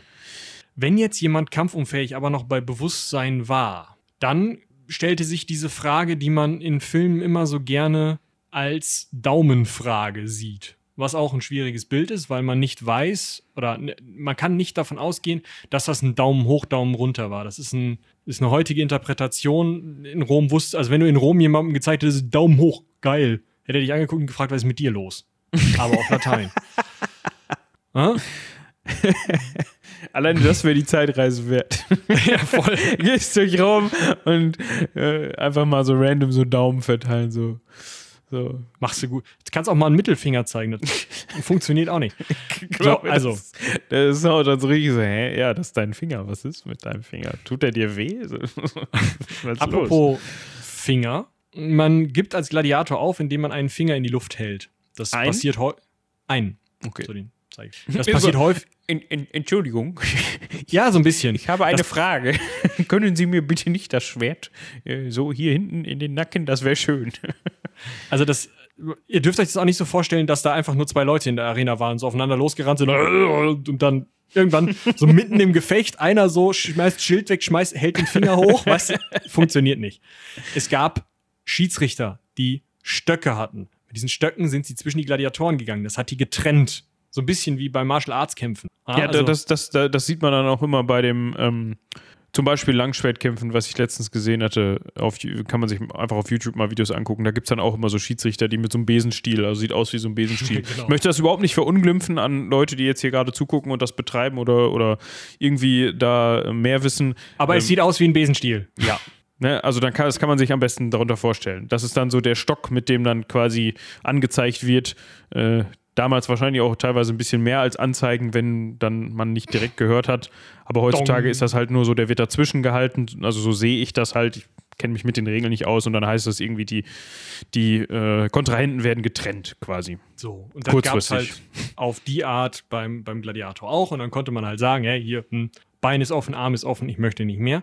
Und wenn das ein spannender Kampf war oder beide zum Beispiel auch gesagt haben, hier, alles gut, ich gebe auf, ne? wir sind beide irgendwie, haben ordentlich was abbekommen, die Pumpe geht wie sonst was, dann mag das auch das Ende des Kampfes gewesen sein. Und dann mag es geheißen haben, okay, entweder der Veranstalter oder das Publikum sagt dann Mitte oder, also es klingt wie Mitte, ist aber nicht das gleiche Wort, Missum, also lasst ihn gehen. Das ist einfach, ja, eine Begnadigung. Es kann dadurch, dadurch angezeigt werden, dass man ähm, vielleicht, ja, irgendwie noch die Hände hochhält oder irgendwie irgendwas. Aber es ist jetzt nicht so, dass damit da eine Daumengeste drin war. Also es, ne, man konnte halt noch Gestiken machen, um zu sagen, hier, hallo, tada, alles gut. Ähm, das ging. Oder wenn sich beide ergeben haben, konnte man auch, war es halt vielleicht auch unentschieden. Es wurde dann teilweise auch eben vom Veranstalter ähm, oder durchs Publikum entschieden. Wenn aber nur einer aufgegeben hat oder jemand am Boden lag oder, also und da liegen geblieben ist, oder so schwer verletzt war, dass er nicht mehr weiterkämpfen konnte, die Kontrahenten aber getrennt worden waren, dann konnte eben entschieden werden auf tötet ihn. Und das kann eben mit einem Daumen kommuniziert werden. Vielleicht durch einen Daumen runter, als wäre der Daumen das Schwert, was in den Gegner einfährt. Vielleicht durch einen Daumen rauf, was schickt ihn in den Himmel ne, macht ihn tot. Oder ein Daumen Richtung Kehle für stecht ihn ab. Daumen runter kann aber genauso gut heißen, er bleibt auf der Erde, also bleibt er am Leben. Das ist also ein bisschen schwierig alles. Mhm. Aber so wurde das eben, also es wurde eben entweder durchs Publikum oder durch den Veranstalter, oft eben den Kaiser, entschieden, was mit diesem Gladiator passiert. Also so wie man das auch eigentlich, also immerhin etwas, was man aus dem Film kennt, was auch halbwegs stimmt. Halbwegs. Ja, nur die Gestik ist halt Schrott. Ja, aber es ist für uns heute, also das kann ich schon verstehen, dass man das heutzutage so beibehält in den Filmen, dass man halt Daumen hoch, Daumen runter, so, ne? Das ist halt, äh, ist halt für uns heute einfacher. Ich glaube, wenn man jetzt einen Film machen würde und würde die Leute irgendwie Daumen runter zeigen lassen und dann sagt der Gladiator, hm, dann überlebt er halt und geht weg, dann würden sich, würde man sich wahrscheinlich denken, hä? Was ist da los? Ja. Aber ähm, wenn es um den Tod ging, finde ich das noch ein bisschen fies. Es wurde tatsächlich in Gladiatorenschuhen geübt. Das ist auf, äh, überliefert in Graffiti, in äh, Inschriften und ähm, auch äh, literarisch überliefert. Der Todesstoß wurde dem sich ums Bein des Siegers klammernden Gladiator von oben zwischen die Schulterblätter zugefügt. ich hatte ich fies. das im, bisher immer mit dem Legionärstod assoziiert. Also ich, ich dachte immer, das wäre so das Ding, wenn ähm, ein Legionär hingerichtet wird, dass er dann so quasi hinterm Hals. Das weiß ich tatsächlich wird. nicht. Das kann aber auch sein. Es kann, es kann sein, dass sie einfach, das war ja dann eine bewährte Methode. Ja, dass man das so ja. weitergeführt hat und angenommen hat, ja. Aber gut, du, ich weiß gar nicht, ob das fies ist oder nicht fies. Also da müsste man ich sich auch. nicht ausprobiert und auch nicht vor. Also insofern. Also da, da man, ich weiß nicht, wie tief das dann durchgeführt worden ist, beziehungsweise in welche Richtung und so weiter und so fort. Aber da man ja so gerade die Wirbelsäule entlanglaufen ziemlich, ziemlich viele Nervenbahnen hat, wenn man da an der richtigen Stelle ansetzt, könnte ich mir vorstellen, dass dann auch einfach, wenn die Person, die das durchführt, weiß, was sie tut, auch ziemlich schnell so zack vorbei. Aber kann, kann auch sein, dass das scheiße war. Also es war eben generell scheiße, aber vielleicht war das auch einfach oder ist es, wäre, ist es auch einfach besser, als sich die Kehle durchschneiden zu lassen oder so. Aber keine Ahnung. Möchte ich auch nicht genau. rausfinden. Es gab dann auf jeden Fall Leute, die dafür zuständig waren, da mal einmal feucht durchzuwischen, die Person rauszutragen und ähm, der Tatortreiniger quasi. Quasi. So ein bisschen Sand drüber zu streuen und so. Das waren wahrscheinlich Sklaven. Und der Sieger durfte dann, kriegt den Ölzweig, einen Geldbetrag, von dem er, wie gesagt, auch einen Teil behalten durfte, was natürlich dann zu einem, zu einem großen angesparten äh, Vermögen nach der Zeit in der Arena führt. Ja, circa Und, 20 Prozent, ne? Ja, der durfte dann durch die, das Tor, äh, das Tor des Lebens oder das Tor der Gesundheit, ja, die Arena verlassen. Der andere wurde die Arena dann, ne? Verlassen. Durch das Tor des Todes. ja. Genau. Statistik, da haben wir uns ja letztes Mal schon so mit rumbekleckert oder vorletztes Mal oder wann das war, äh, mit dem Alter. Ähm, die Chancen zu überleben waren gar nicht so gering. Steht ungefähr 5 zu 1. Je länger man durchhält, desto besser, weil desto trainierter bist du, desto häufiger kriegst du schwächere Gegner. Das heißt, wenn du zwei bis dreimal im Jahr kämpfst und die ersten zwei Jahre überlebst, läuft's wahrscheinlich. Wahrscheinlich. Das erste halbe Jahr zu überleben ist extrem schwierig. Ja, Du bist halt, aber es liegt wahrscheinlich auch einfach daran, dass du die, das meiste lernst, indem du tatsächlich in der Arena stehst. Ja. Also wenn du wahrscheinlich, also so könnte ich mir das vorstellen, wenn du da öfters drin warst, umso mehr weißt du, okay, wie du dich aus dem ärgsten Raub raushältst und ähm, wie du vielleicht es schaffst, einfach zu überleben. Und deswegen stirbst du wahrscheinlich am ehesten, wenn du keine Ahnung hast. Keine praktische Erfahrung, wenn man so möchte. Nur das, was du in der, in der Ausbildung gelernt hast. Genau. Ja, ja tatsächlich. Ähm, die besten Überlebenschancen hatte man. Ähm, das haben viele Leute ausprobiert, wenn man Kaiser war und in der Arena kämpfte.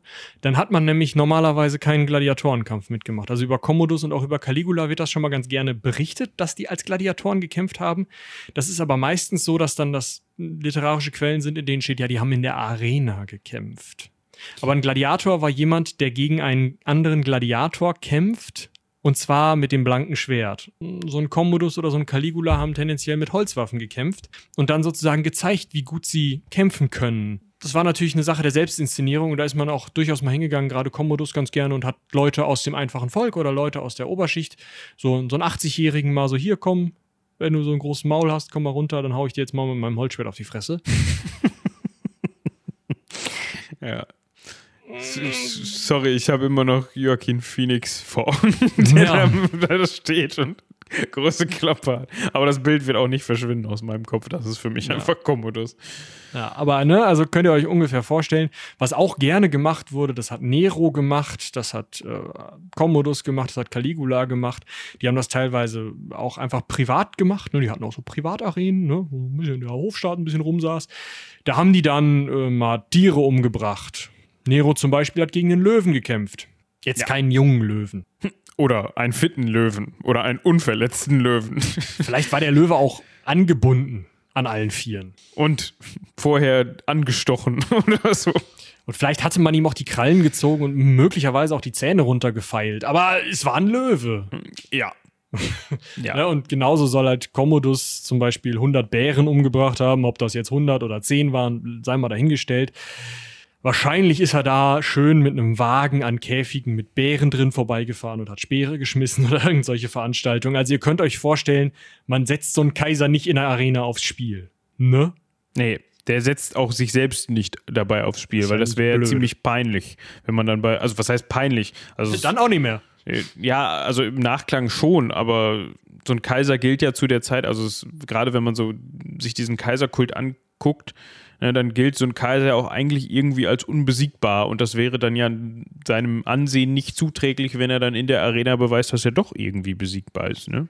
Dementsprechend ja, spricht das auch so ein bisschen dagegen, weil die eigentlichen Gladiatorenkämpfe wurden auch normalerweise gelost. Also die Gegner wurden innerhalb gewisser Regeln natürlich zugelost und das wäre dann natürlich doof, wenn so ein Commodus dann zum Beispiel einen Gegner kriegt, von dem er weiß, ja gut, äh, der macht mich Messer. Ja.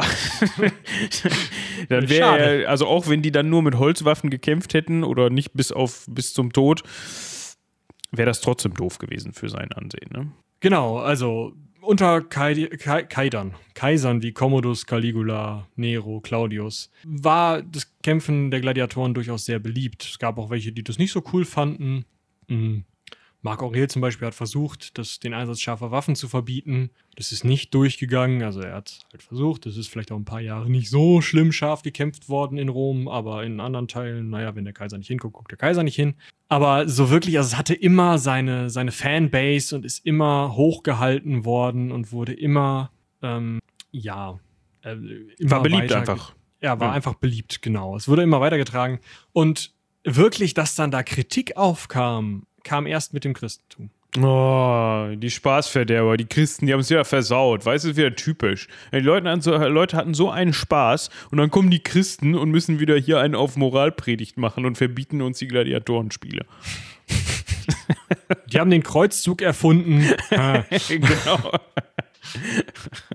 Nein, das war natürlich nur ein Spaß. Aber das, also, ne, das, nicht das mit dem, dass ich mich darüber beschwere, dass, dass die uns das versaut haben. Das war der Spaß. Aber ähm, das kann man schon so miteinander verknüpfen, dass ja die Vorstellung von zwei Kriegern zum Spaß in der Arena oder zur Belustigung von Publikum in der Arena gegeneinander teilweise bis zum Tod kämpfen zu lassen, sich nicht ganz mit dem christlichen Glauben und den, deren oder dem der Wertvorstellung des christlichen Glaubens vertragen hat, ja, das kann man sich denken, ne? So. Und es war natürlich auch noch so eine Sache, man wollte die Leute in die Kirchen kriegen. Und wenn jetzt sonntags Gladiatorenkampf und Kirche ist, was ist spannender? Ich hätte da so eine Idee. Warum nicht in der Kirche die Gladiatoren? Nee, Moment. kommt auch irgendwie alles nicht hin, ne? Also ja, also dementsprechend sind dann immer wieder von gerade christlichen Kaisern oder christlichen Gouverneuren, von christlichen Bischöfen. Konstantin hat ja die Bischöfe mit in die Verwaltung des Römischen Reiches eingeführt, also Konstantin der Große, über den haben wir schon gesprochen. Äh, von diesen Leuten sind dann immer wieder Edikte ausgegeben worden, dass es immer weniger Gladiatorenkämpfe geben darf, dass es keine Gladiatorenkämpfe. Dann gab es dann immer mal wieder Hinterhofkämpfe, kann man sich vorstellen, aber Ende des vierten, Anfang des fünften Jahrhunderts ist es fast unmöglich, noch Gladiatoren zu finden, die sich dann auch irgendwie immer in eine Arena stellen. Bis Mitte des fünften Jahrhunderts ist es dann mit den Tierhatzen noch, es geht immer noch. Ähm, ich meine, wir haben heute noch Stierkämpfe, also könnt ihr euch vorstellen, irgendwie funktionierte das noch. Ich wollte gerade sagen, wir haben, wir haben, und dazu muss man sagen, wir haben Stierkämpfe in einem zutiefst katholisch geprägten Land. Ne? Also ich rede Ja. jetzt von Spanien, wo, glaube ich, so die meisten Stierkämpfe stattfinden. Ich weiß nicht, wie es mit Südamerika aussieht, ob da die Tradition so ein bisschen rübergetragen worden ist. Habe ich keine Ahnung von, aber ich verbinde den Stierkampf immer mit Spanien. Genau, also ne, ihr könnt euch das, also das war nicht so das Problem für die Christen, das waren ja nur Tiere, aber Mensch gegen Mensch, das war schon irgendwie nicht so schön. Und da hat man gesagt, komm, das lassen wir. Aber Wagenrennen und Tierkämpfe, Tierhatzen sind halt einfach immer noch beliebt gewesen.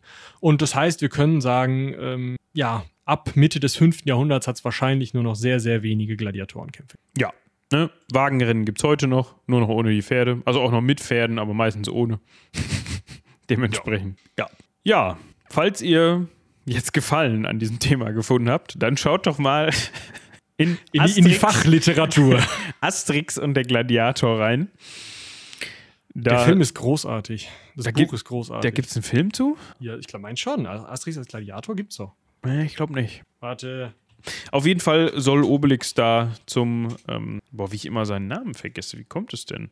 Zum Retarius gemacht werden. Ihm soll halt Netz und Speer, also Dreizack in die Hand gedrückt werden und Obelix entscheidet sich dazu, dass er das nicht braucht. Auf Obelix Art und Weise. Ja. Ah, der Film heißt Asterix Sieg über Cäsar.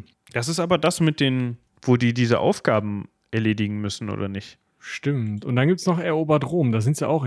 Die sind zwei, dreimal im. Ja, die sind öfter im, im Kolosseum gewesen oder so, aber. Oder ist das Nee, Erobert Rom ist mit den, mit den, ähm, mit den Aufgaben. Aufgaben des Odysseus oder so, ne?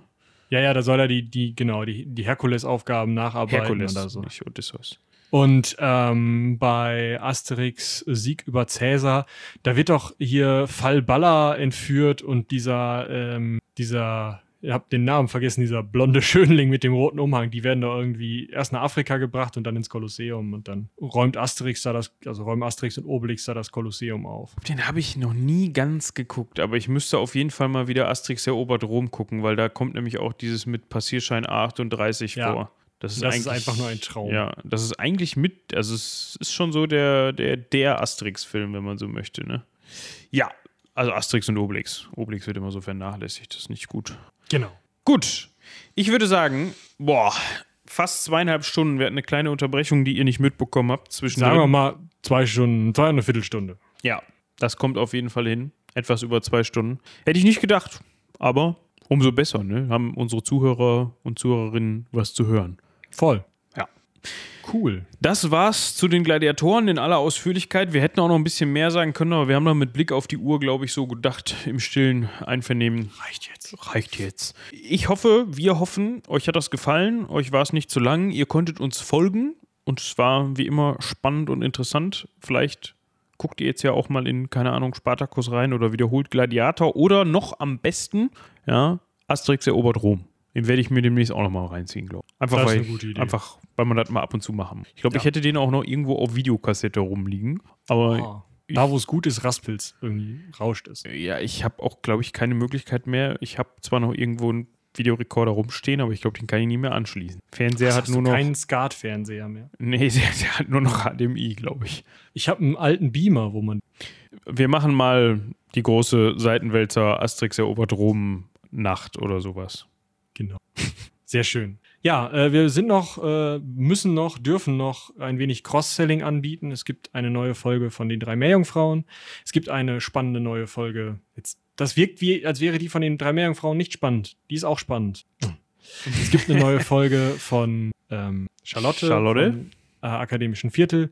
Jetzt Freitag wird rausgekommen sein eine neue Folge des Heldenpicknicks. Eine Folge des Systemtests ist gerade im Rohschnitt. Ähm, haben wir noch was? Oh, es gab ein kleines Gespräch zwischen mir und ähm, ja, einigen anderen Pen and Paper Podcastern, was ihr bei Sudden Dice findet. War das wirklich klein? Ja, so anderthalb Stunden. Also nicht so, also kleiner als das hier. Kleiner als das hier, genau. Okay. Wo wir über Pen and Paper Podcasts gesprochen haben, über unterschiedliche Herangehensweisen. Ich habe einen sehr interessanten Blickwinkel von, ähm, ja, von Bohne bekommen. ähm, sie hat sich als Bohne vorgestellt, die eigentlich nicht aus dem Sinn heraus, Podcasts zu machen, zum Pen and Paper Podcast gekommen ist, sondern aus dem Sinn heraus, dass sie keine Notizen während des Spielens machen wollte. Sehr, sehr spannend, muss ich noch reinhören. Ja, ähm, da könnt ihr auch vorbeihören, also bei Sudden Dice. Und äh, ich glaube, dann habe ich auch das Cross-Selling jetzt abgehakt, oder? Ich denke auch. Da bleibt mir eigentlich nur noch zu sagen, wie immer, vielen, vielen Dank fürs Zuhören. Haut rein. Bis zum nächsten Mal. Bis dahin, tschüss.